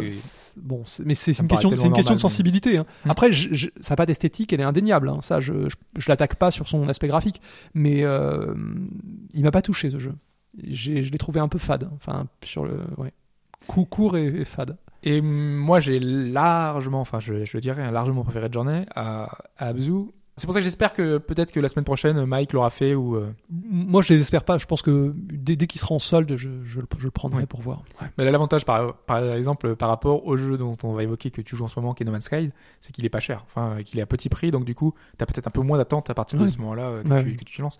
Même si l'idéal, et c'est un peu moi euh, ça, ce sur quoi je veux aller, c'est que on devrait davantage prendre les jeux euh, sans voir autour tout ce qu'ils génèrent. Je trouve que on est trop focalisé sur l'attente des autres, sur euh, les commentaires des autres, alors que l'expérience de jeu, euh, enfin, c'est ce sur quoi tu vas euh, avoir ton ressenti, va se baser sur ton expérience de jeu à toi et elle se construit au travers de Dans, ta dans- manette, dans l'absolu, ton- il, faudrait démarrer un jeu sans, sans avoir lu quoi que ce soit dessus. Enfin, savoir peut-être que c'est la suite de X ou Y, mais Mm. euh, ma- malheureusement, dans, dans- dans le monde d'Internet actuel, on, on a beaucoup trop d'infos et c'est vrai que quand on s'intéresse comme nous beaucoup, on est très passionné d'un par un titre, Mm. on va trop en savoir, je pense. Parce que je comprends très bien que, le- que No Man's Sky, par exemple, puisse rebuter certains joueurs, que l'absence de mécanique profonde puisse Bah, faire qu'on puisse pas y retourner tout le temps. No, No Man's Skies, je, moi, le, le, le souci, c'est que si tu veux, c'est un jeu qui s'adresse à un certain public.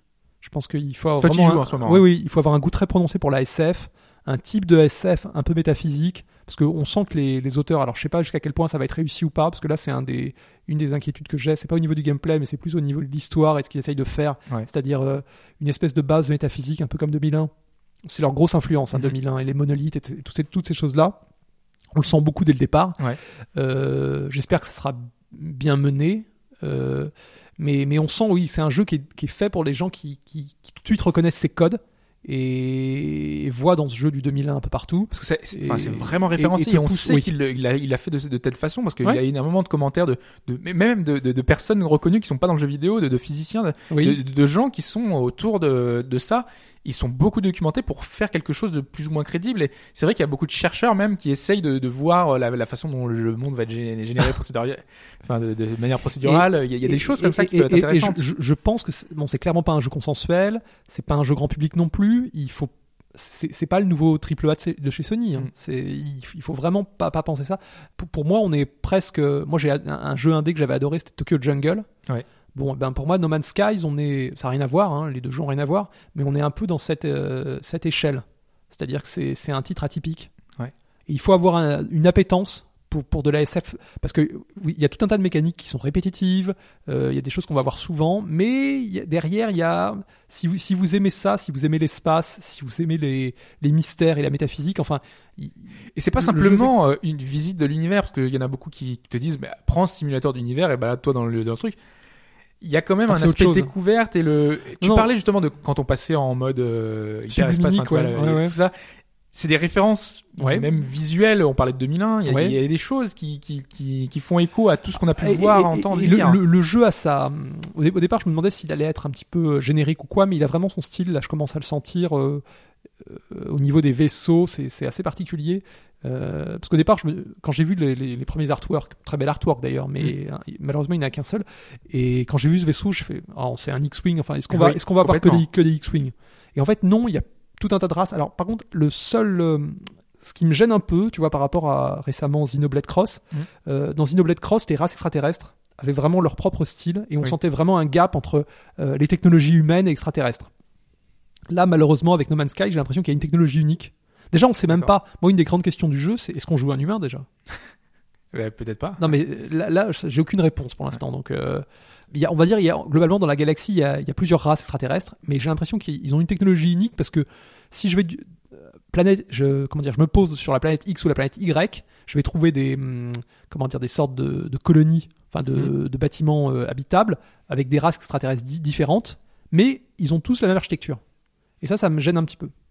On va dire qu'il y a une espèce, ou alors c'est parce que dans cette espèce, dans cette galaxie euh, qui se passe à je ne sais quelle époque, euh, Tous la même on- source d'énergie. on- ils ont euh, tous un peu, il y, a, ouais. il y a une espèce d'amalgame et ils partagent tous la même architecture. Parce que euh, ça paraît tellement immense que c'est vrai que ça me paraît étonnant que chacun ait la même. Bah, bon, c'est immense, mais que j'ai vu pour l'instant, je sais pas s'il y en a plus d'ailleurs, j'ai vu trois races hein, pour Ouais. l'instant. Mais, peut-être qu'il y a des découvertes et que tu auras des, des, des surprises de ce Oui, oui. niveau-là. hein, que Et en plus parce que le jeu, dès le départ, te, te- t'emmène sur cette piste. hein. Il y a vraiment, Mm. Euh, et d'ailleurs, ce qui m'a surpris aussi, c'est qu'on est, on est, on peut être très bien guidé. C'est-à-dire qu'il y a toujours des trucs à faire et une, on n'est pas perdu. Donc, si vous voulez quand même un fil directoire, di- euh, un fil, Directeur. c'est très important. Un fil directeur, c'est très important parce que moi, je sais que souvent, je me perds dans ces jeux qui sont un peu trop bac à sable. Ouais, c'est c'est ce qu'on expliquait sur Elite notamment. Ouais. Euh, le fait que t'aies pas d'objectif clair Ah et bah, qu'on te dise tu fais ce que tu veux. Là, là, là, il y a la, la- comment dire, la ligne à suivre, je la vois, je la vois très clairement. D'accord. Et ce qui est bien, c'est que je, justement, tu, tu te crées toi-même un équilibre, c'est-à-dire que tu as, des phases euh, d'exploration et tu fais un peu ce que tu veux, et puis tu as Mhm. d'autres où tu dis, allez, il faut que j'avance. Et là, le jeu le fait pas mal. Donc t'as la version PS4, c'est ça? Oui. Ouais. Et t'as pas trop de. Enfin, tu- on disait euh, 30 euh, FPS constant, c'est ça? C'est pas. Oui, euh, ça, moi, c'est, écoute, euh, au, au moins, c'est. Ça choque pas, quoi. De toute façon, c'est pas. Non, moi, je, suis- je, suis pas un joueur de FPS. donc, Enfin, je, c'est pas des choses qui me. Là, écoute, ça va. Hmm. Je, je t'avouerai. Le personnage euh, bouge pas très vite. On peut courir, même si c'est, euh, on s'épuise assez vite. Ouais. On- on- ça peut être upgradé. Ça, c'est bien. Ah. Il faut savoir que dans, dans le jeu, soit vous trouvez que l'inventaire est, est pas assez grand, soit vous trouvez que vous ne courez pas Ouais. assez vite. On peut upgrader tout. Euh, moi, moi, là, en ce moment, le but, c'est d'acheter des nouveaux vaisseaux pour avoir plus d'espace. Ils sont très chers d'ailleurs. C'est ça, ouais. C'est donc le, le donc il y a pas mal de, enfin tu mines des, des objets, des trucs comme ça. Oui, c'est-à-dire c'est- euh, tout, tout ce que tu vas utiliser. Que, parce qu'en fait, il, il faut vraiment imaginer qu'on a trois types d'inventaire. On a l'inventaire du vaisseau, Ouais. l'inventaire de, l'exo- de, de son armure, de, ce qu'ils appellent exosquelette, mais c'est plus sa combinaison. Ouais. Et enfin l'inventaire de l'Omni-Tool, qui est une sorte d'accessoire qui, a plusieurs usages, à la fois pour se défendre et pour euh, forer Donc des matériaux. t'as pas mal de place quand même, en théorie. Oui, mais au départ, il, il- chacun de ces, ces- ces trois éléments, il commence avec peu de, d'emplacement, de slots, peu D'accord. d'emplacement. Voilà, donc tout, tout est upgradable, et, mais ça en fait un jeu très polyvalent. Moi, je, même si les défauts sont très visibles, ce que je disais, euh, depuis qu'il est sorti, j'ai la tête dedans, et je, quand je fais des sessions, c'est, j'ai du mal à m'arrêter. C'est typiquement un jeu qui t'hypnotise. Mais euh, ouais, donc on vous faisait cet aparté sur No Man's Sky quand même parce que c'est vrai que c'est pas n'importe. Euh, mais euh, je pense qu'on vous fera une chronique, mais on, Faut- on va faut- se laisser le Faut temps. pas mal de recul. Voilà, Ouais, ouais, ouais. peut-être dans un mois. Je, pense, je pense que c'est un jeu qui est, qui est nos pro- les premiers avis, c'est c'est difficile de donner un avis au bout de quelques heures. Ouais. C'est parce que pour moi, des choses ont changé. Enfin, ce que je peux dire, c'est sûr, c'est que le, le jeu est, est assez hypnotisant. Enfin, moi, je, je suis dedans. Il y, a, des choses qui me, par moment, j'arrête. Après, je continue longtemps. Enfin, c'est, mais c'est très, c'est- c'est- Parce qu'a priori, il y a quand même un problème sur la longueur ou le fait que, vu que tu refais un peu toujours les mêmes choses, euh, ces défauts que tu vois au début, bah, ils peuvent être plus gênants sur le bah, long terme. Ça, c'est ce que je ressentais un peu au début, mais après, il y a des nouveaux éléments qui apparaissent quand même. D'accord. Et même dans les conversations, j'ai vu des trucs un peu nouveaux. Il y a quand même pas mal d'objectifs. euh, parce qu'il y a, ce qu'il faut savoir, c'est qu'il y a beaucoup de, de zones qui te sont fermées. Mhm. Où il te, le jeu va te demander des, ce qu'ils appellent des passes. Et ça, c'est des passes que tu obtiens, mais euh, plus tard dans l'aventure. Donc euh, il y a quand même des, des, des- des Ouais, points d'interrogation. Des, Mm. des choses à, Ouais, à ouais. voir au fur et à mesure Oui, euh, oui. du temps. Ouais. Et moi j'aime bien aussi l'idée, euh, il en parle souvent, euh, Sean Murray, le, le créateur du jeu, sur Twitter, c'est le fait que tout le monde ne verra pas. Enfin, il y a tellement de choses qui sont très très très rares Oui. qu'il y a toujours la possibilité d'être Surpris. surpris par quelque ah, chose. en d'accord, fait. parce que c'est mais c'est un peu ce que je commence à ressentir. Tu vois, dès, dès, que- dès que tu sens que finalement tu vois toujours la même chose, euh, tu continues à jouer et tu vas trouver un truc finalement que tu n'as pas vu. Ouais. Tu vas dire ah bah finalement il, il- Après, si il t'es se- vraiment poissard, tu tomberas jamais Bon, sur a- les a- événements. Après le, euh, le, le jeu est comment dire, c'est c'est un tu, tu, tu le sens très vite si t'aimes ou t'aimes pas. Aussi, je pense que malheureusement, c'est c'est pas un jeu euh, fait pour tout le monde. Mm. C'est pas Uncharted 4. Ah non, mais j'imagine bien. On aura l'occasion d'y revenir dans un prochain podcast. On, on se fera notre petite euh, comparaison d'expérience parce que je pense que euh, c'est le genre de jeu justement où- qui gagne à partager un petit peu nos, nos découvertes qu'on a pu euh, Ouais. avoir sur le, sur le titre. Ça va être intéressant d'en parler avec euh, au, au moins une, quelques semaines de, de recul. Ouais. Mm, mm, mm. Complètement. Donc on aura l'occasion d'y revenir. On va passer à un jeu qui n'a rien, mais alors vraiment rien à voir, sur Vita, qui s'appelle Upper. 汚れた街で欲と踊れば闇夜に浮かぶこの月も逃げ出して夜を追うなネオンベルだってのダンスタイムあなたの上上上上見事な花火咲かせるまで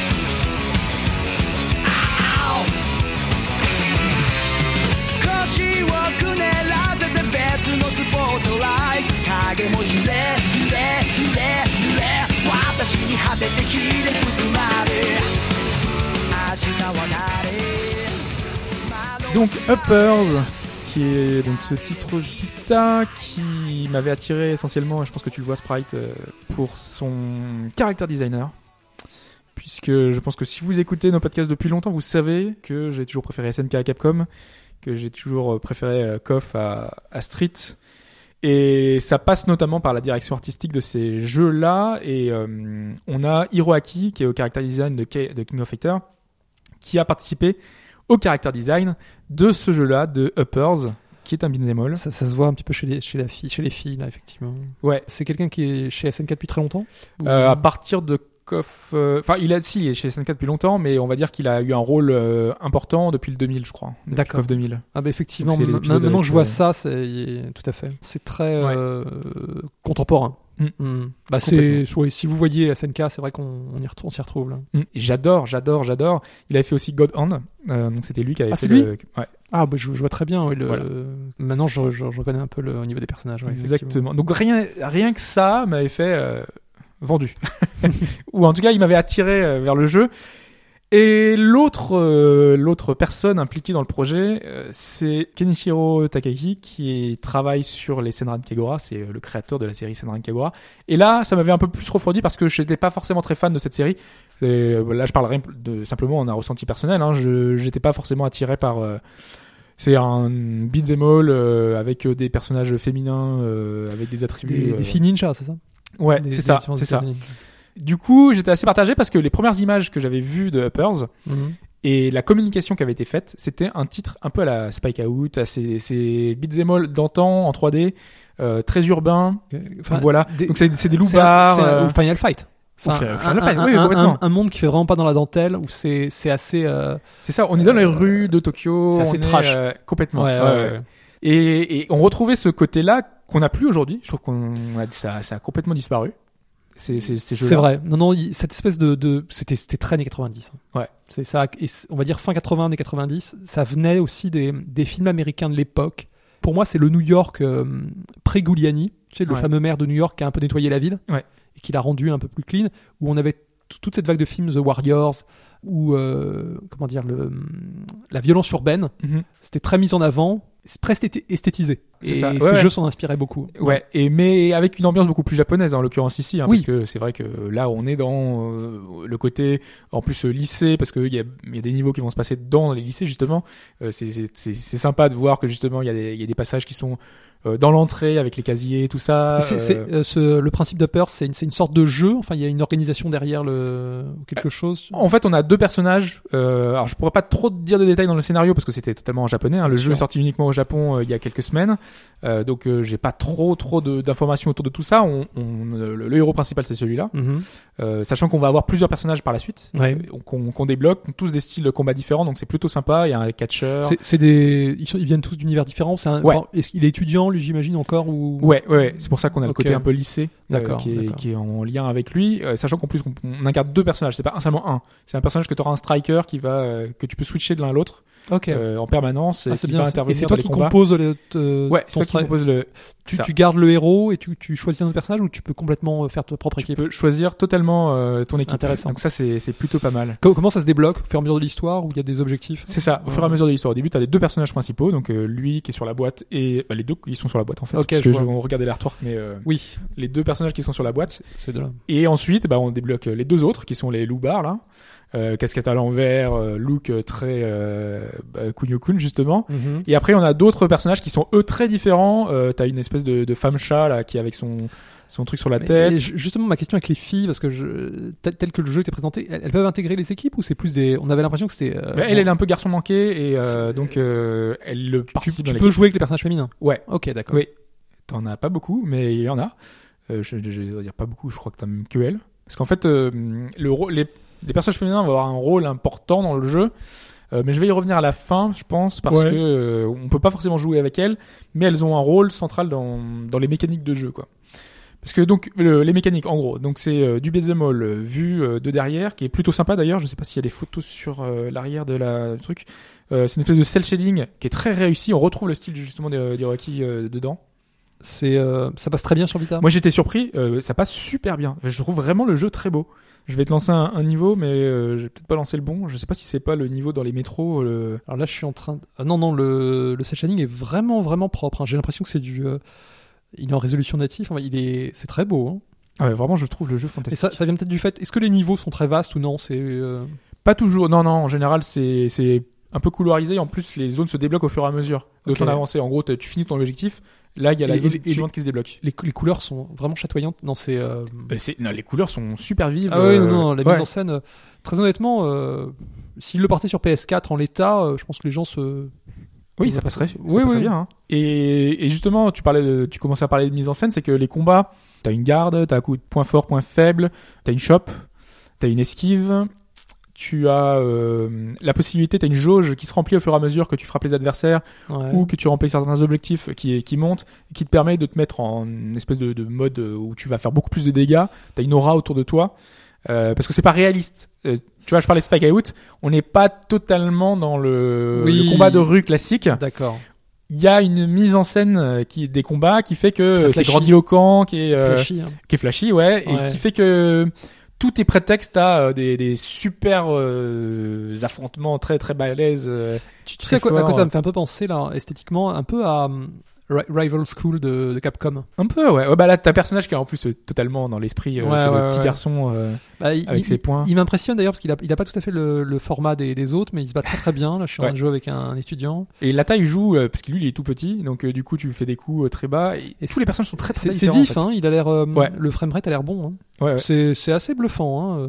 Et vraiment, moi, j'étais surpris. Je trouve le jeu vraiment. Ah bah, perdu. Mais c'était une, une, une mission avancée, donc forcément, c'était un peu un peu compliqué. Mais euh, ouais, vraiment, moi, je, je trouve que les mécaniques de Au- jeu et tout sont. Au, au sont- ni- au- au niveau des menus et des, hum, enfin au niveau du, du style graphique là, etc. Je trouve Mm. que c'est, c'est, re- c'est recherché. Hein. On sent qu'il, Ouais.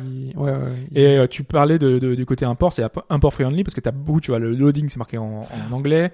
T'as beaucoup d'informations qui sont en anglais déjà directement dans les menus, euh, ce qui peut t'aider euh, parce que là, par exemple, on est dans le, je sais pas si tu Il vois. y, a- il y a une partie un peu quête ou c'est que beat'em up où tu. euh, Alors en fait, euh, là tu vois, on est dans le hub central, ouais. donc euh, c'est une espèce de, de rue euh, avec euh, plein de d'offices. Donc t'as un magasin où tu peux acheter des vêtements. euh, Enfin, c'est tu peux personnaliser ton héros, donc lui faire porter ce que tu veux.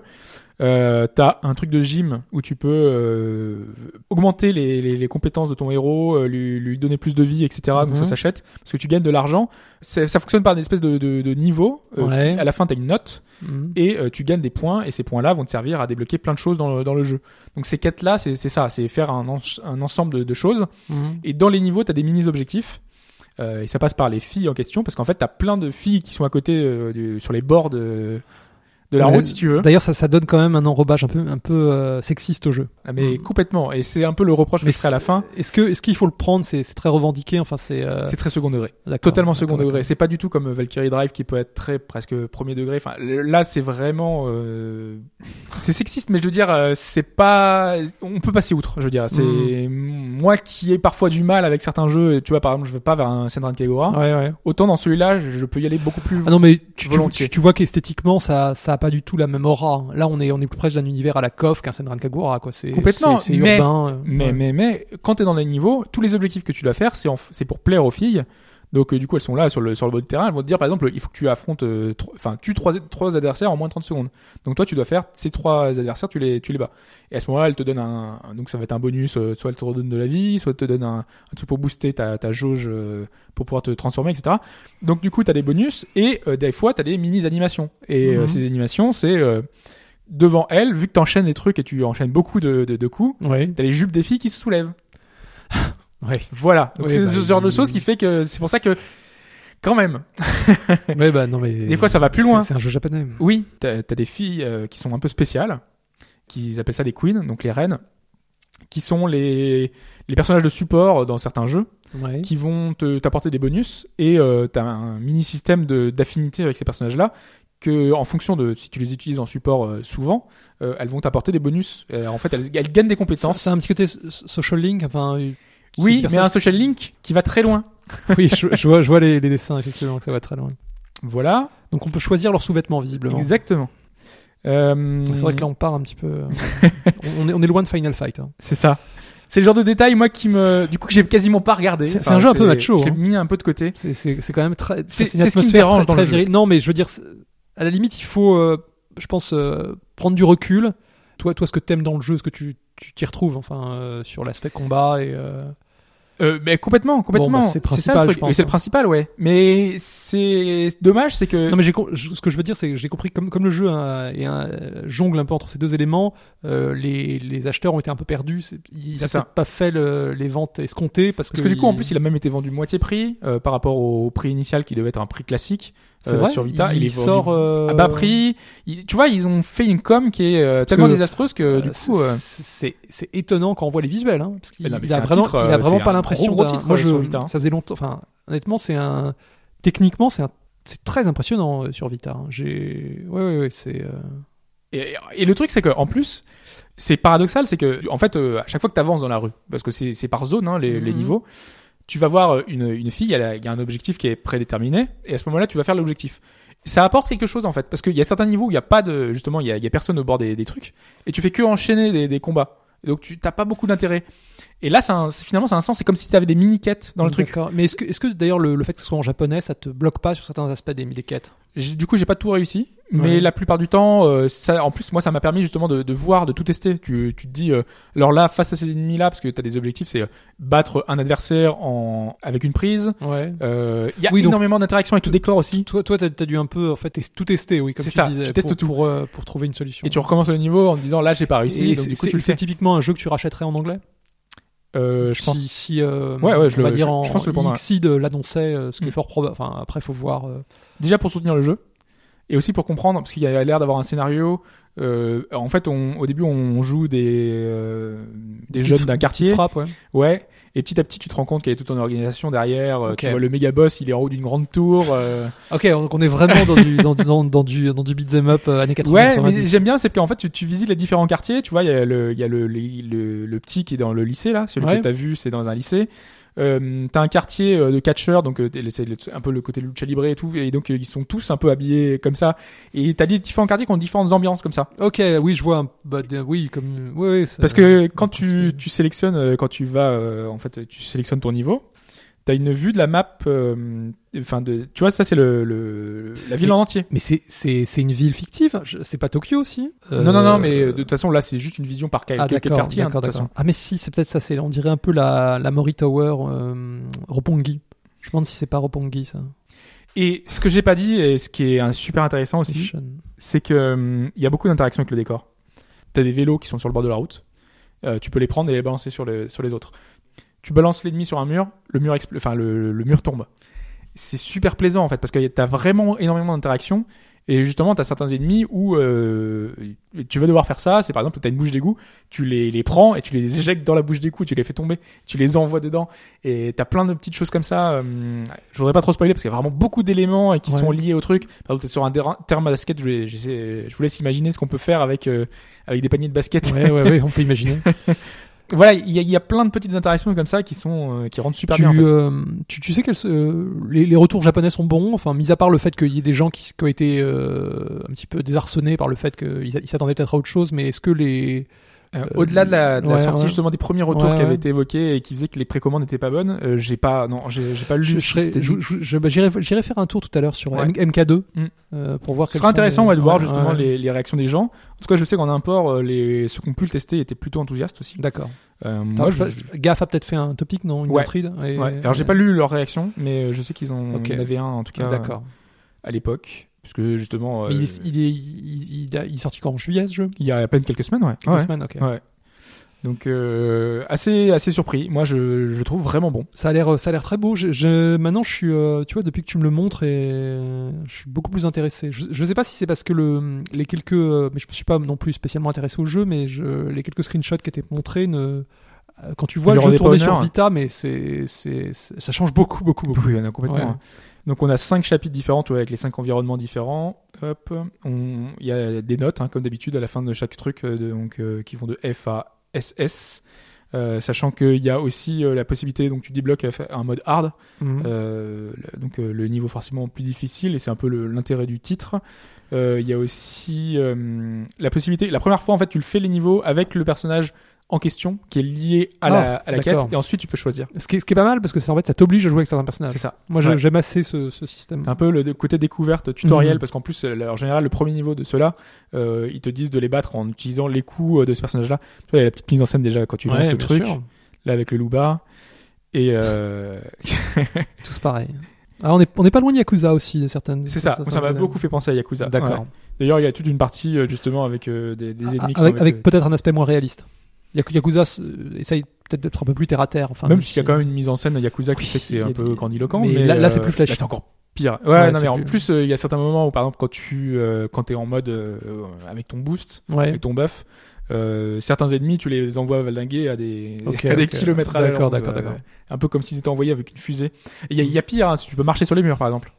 En appuyant sur X, C'est vrai il, il court un petit peu sur, sur le mur. euh. Ah bah ça, on voit ça dans certaines choses, dans certains mangas ou euh, dessins animés. hein. C'est, Ouais. c'est ouais, ouais, ouais. Vraiment, il y, a- il y a plein de petits détails. Par exemple, des, des fois, il y, a des, il y a des barres dans la rue. Des barres, juste une barre. Hein. Hum, hum. Tu peux t'accrocher et faire un tour en rond comme ça.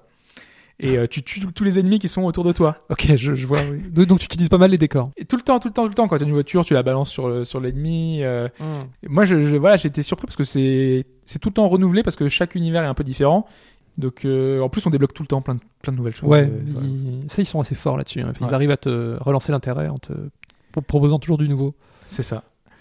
Donc voilà, c'était euh, Uppers, sur, euh, disponible uniquement sur Vita et uniquement en import pour l'instant, sachant que les Senran Kagura et même Valkyrie Drive, qui est très limite, on va dire, arrivent chez nous en Europe prochainement. Donc on peut imaginer que, à moins que les ventes soient catastrophiques, il arrivera aussi en Europe l'année prochaine. Ouais, bah, il y a des chances vu que Xseed c'est un, peu la branche euh, occidentale de, de Marvelous. Puis un titre de cette qualité, enfin au moins Oui, visuellement. oui, oui, euh, je, c'est pas n'importe quoi. Ça, me paraît très Mm. étonnant qu'on qu'on finisse par ne pas l'avoir. Voilà pour, euh, pour Uppers. On va passer à la suite. On va passer à la suite. C'est quoi? C'est la réponse à la question. La question que j'avais posée, qui était. Si tu te souviens. Oui, sur PSP, donc qu'est-ce qui avait fait euh, scandale, enfin pas scandale, mais euh, ce qui avait posé problème euh, vis-à-vis avec la justice. C'est ça, euh, En 2006, Un procès qui avait duré un an avec beaucoup de rebondissements et qui avait fait parler beaucoup de lui puisque ça avait donné lieu à... Il y a eu des conséquences hein, assez importantes euh, autour de tout ça. Euh, je pense que quand je vais te dire justement la réponse, tu vas comprendre tout de suite, tu vas dire ah oui c'est vrai.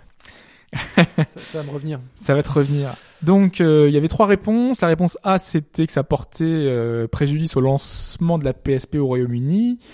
Euh, la réponse B c'était que, enfin donc c'était la conséquence, enfin la conséquence c'était la raison de la mise en demeure, en tout cas de la de, de la plainte de Sony. Euh, Est-ce que c'était qu'une boîte qui avait révélé des infos sur euh, pour exploiter une faille de la console ou est-ce que c'était la mise en vente d'un jeu en version euh, patchée anglais sur sur le marché? Ouais. Qui n'était évidemment pas la bonne réponse parce que je ne crois même pas que ce, que ce soit déjà fait. Ouais, ça me semble. Ça, ça me paraît assez je sais pas comment ça pourrait passer. ou, Oui. Mais c'est pour ça je me suis dit, on sait jamais, plus c'est gros, plus ça passe. mhm. Donc pourquoi pas? C'est le choix un peu étrange euh, qui aurait fait, tu vois, euh, fait euh, office de, de jurisprudence, mais non, pas du tout. Donc il reste la réponse A et la réponse B. Les failles de la console, c'est souvent arrivé, mais ce n'est pas la bonne réponse non plus. Donc la bonne réponse était effectivement euh, celle que tu avais choisie, Oui, mais alors le détail. le lancement de la PSP. Alors le détail. Alors là, déjà, si je te donne le nom de la société visée, Lixang, est-ce que ça te dit quelque chose Ah oui, mais qui, qui a été fermé parce qui est que- fermé à l'issue de ce procès. Oui, oui, oui, parce qu'ils, en fait, je crois qu'ils avaient, ils vendaient des. hum, Ouais, les de les la, de la DS à l'époque. C'est ça, ouais. ouais.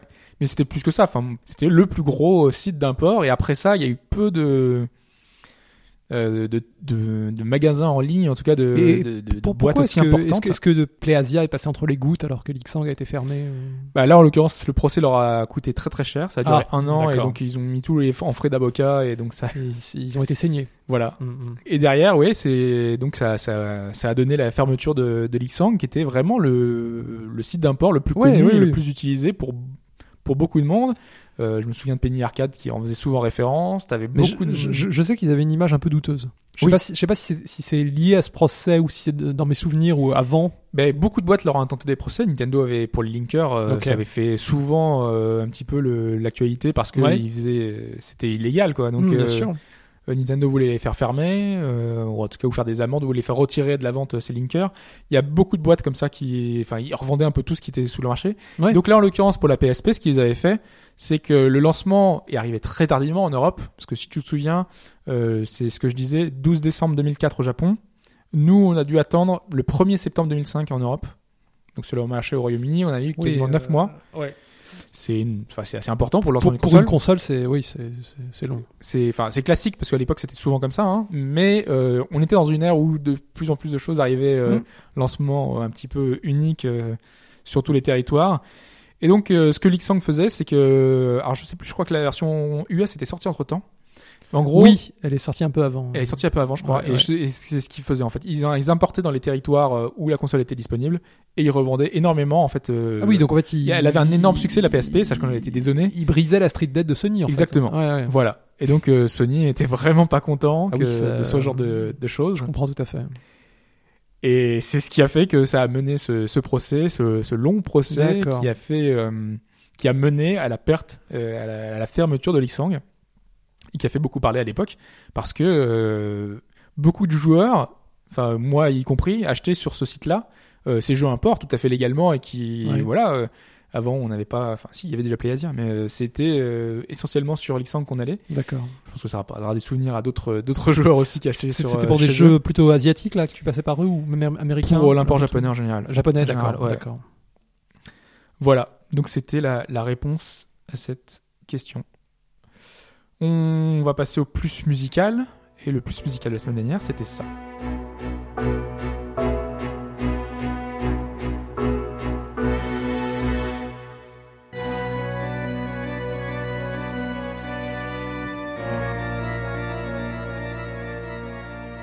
Et ça, c'était que je, je retrouve. Bah oui, c'était Shin Megami Tensei évidemment. je, je même pas poser la question euh, de, de Nocturne, le troisième épisode. Donc c'est du ch- Meguro.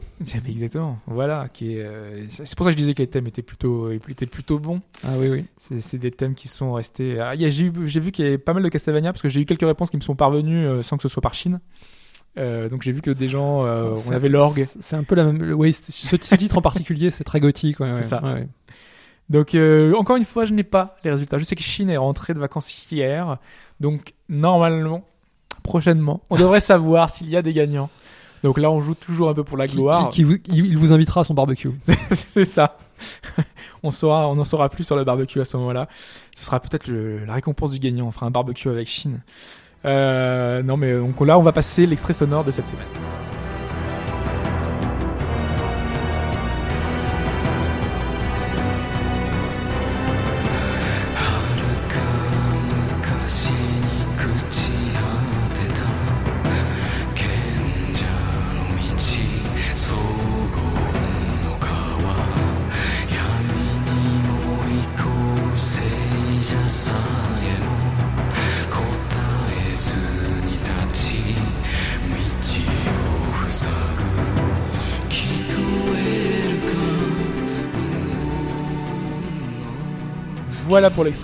Semaine.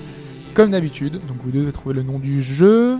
Envoyez votre réponse à Euh, Chine at hbgd.fr. exactement Shin S H I N. Euh, je vois que tu suis.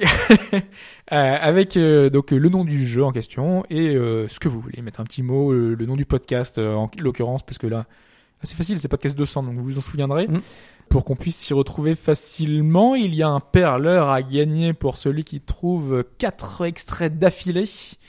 Donc euh, ça, ça arrivera. Euh, on normalement on devra avoir le, le résultat, le, le compteur, le décompte la semaine prochaine. On va se quitter là-dessus. Hein un podcast qui de, se voulait mini-podcast, mais qui est finalement plutôt long, je crois.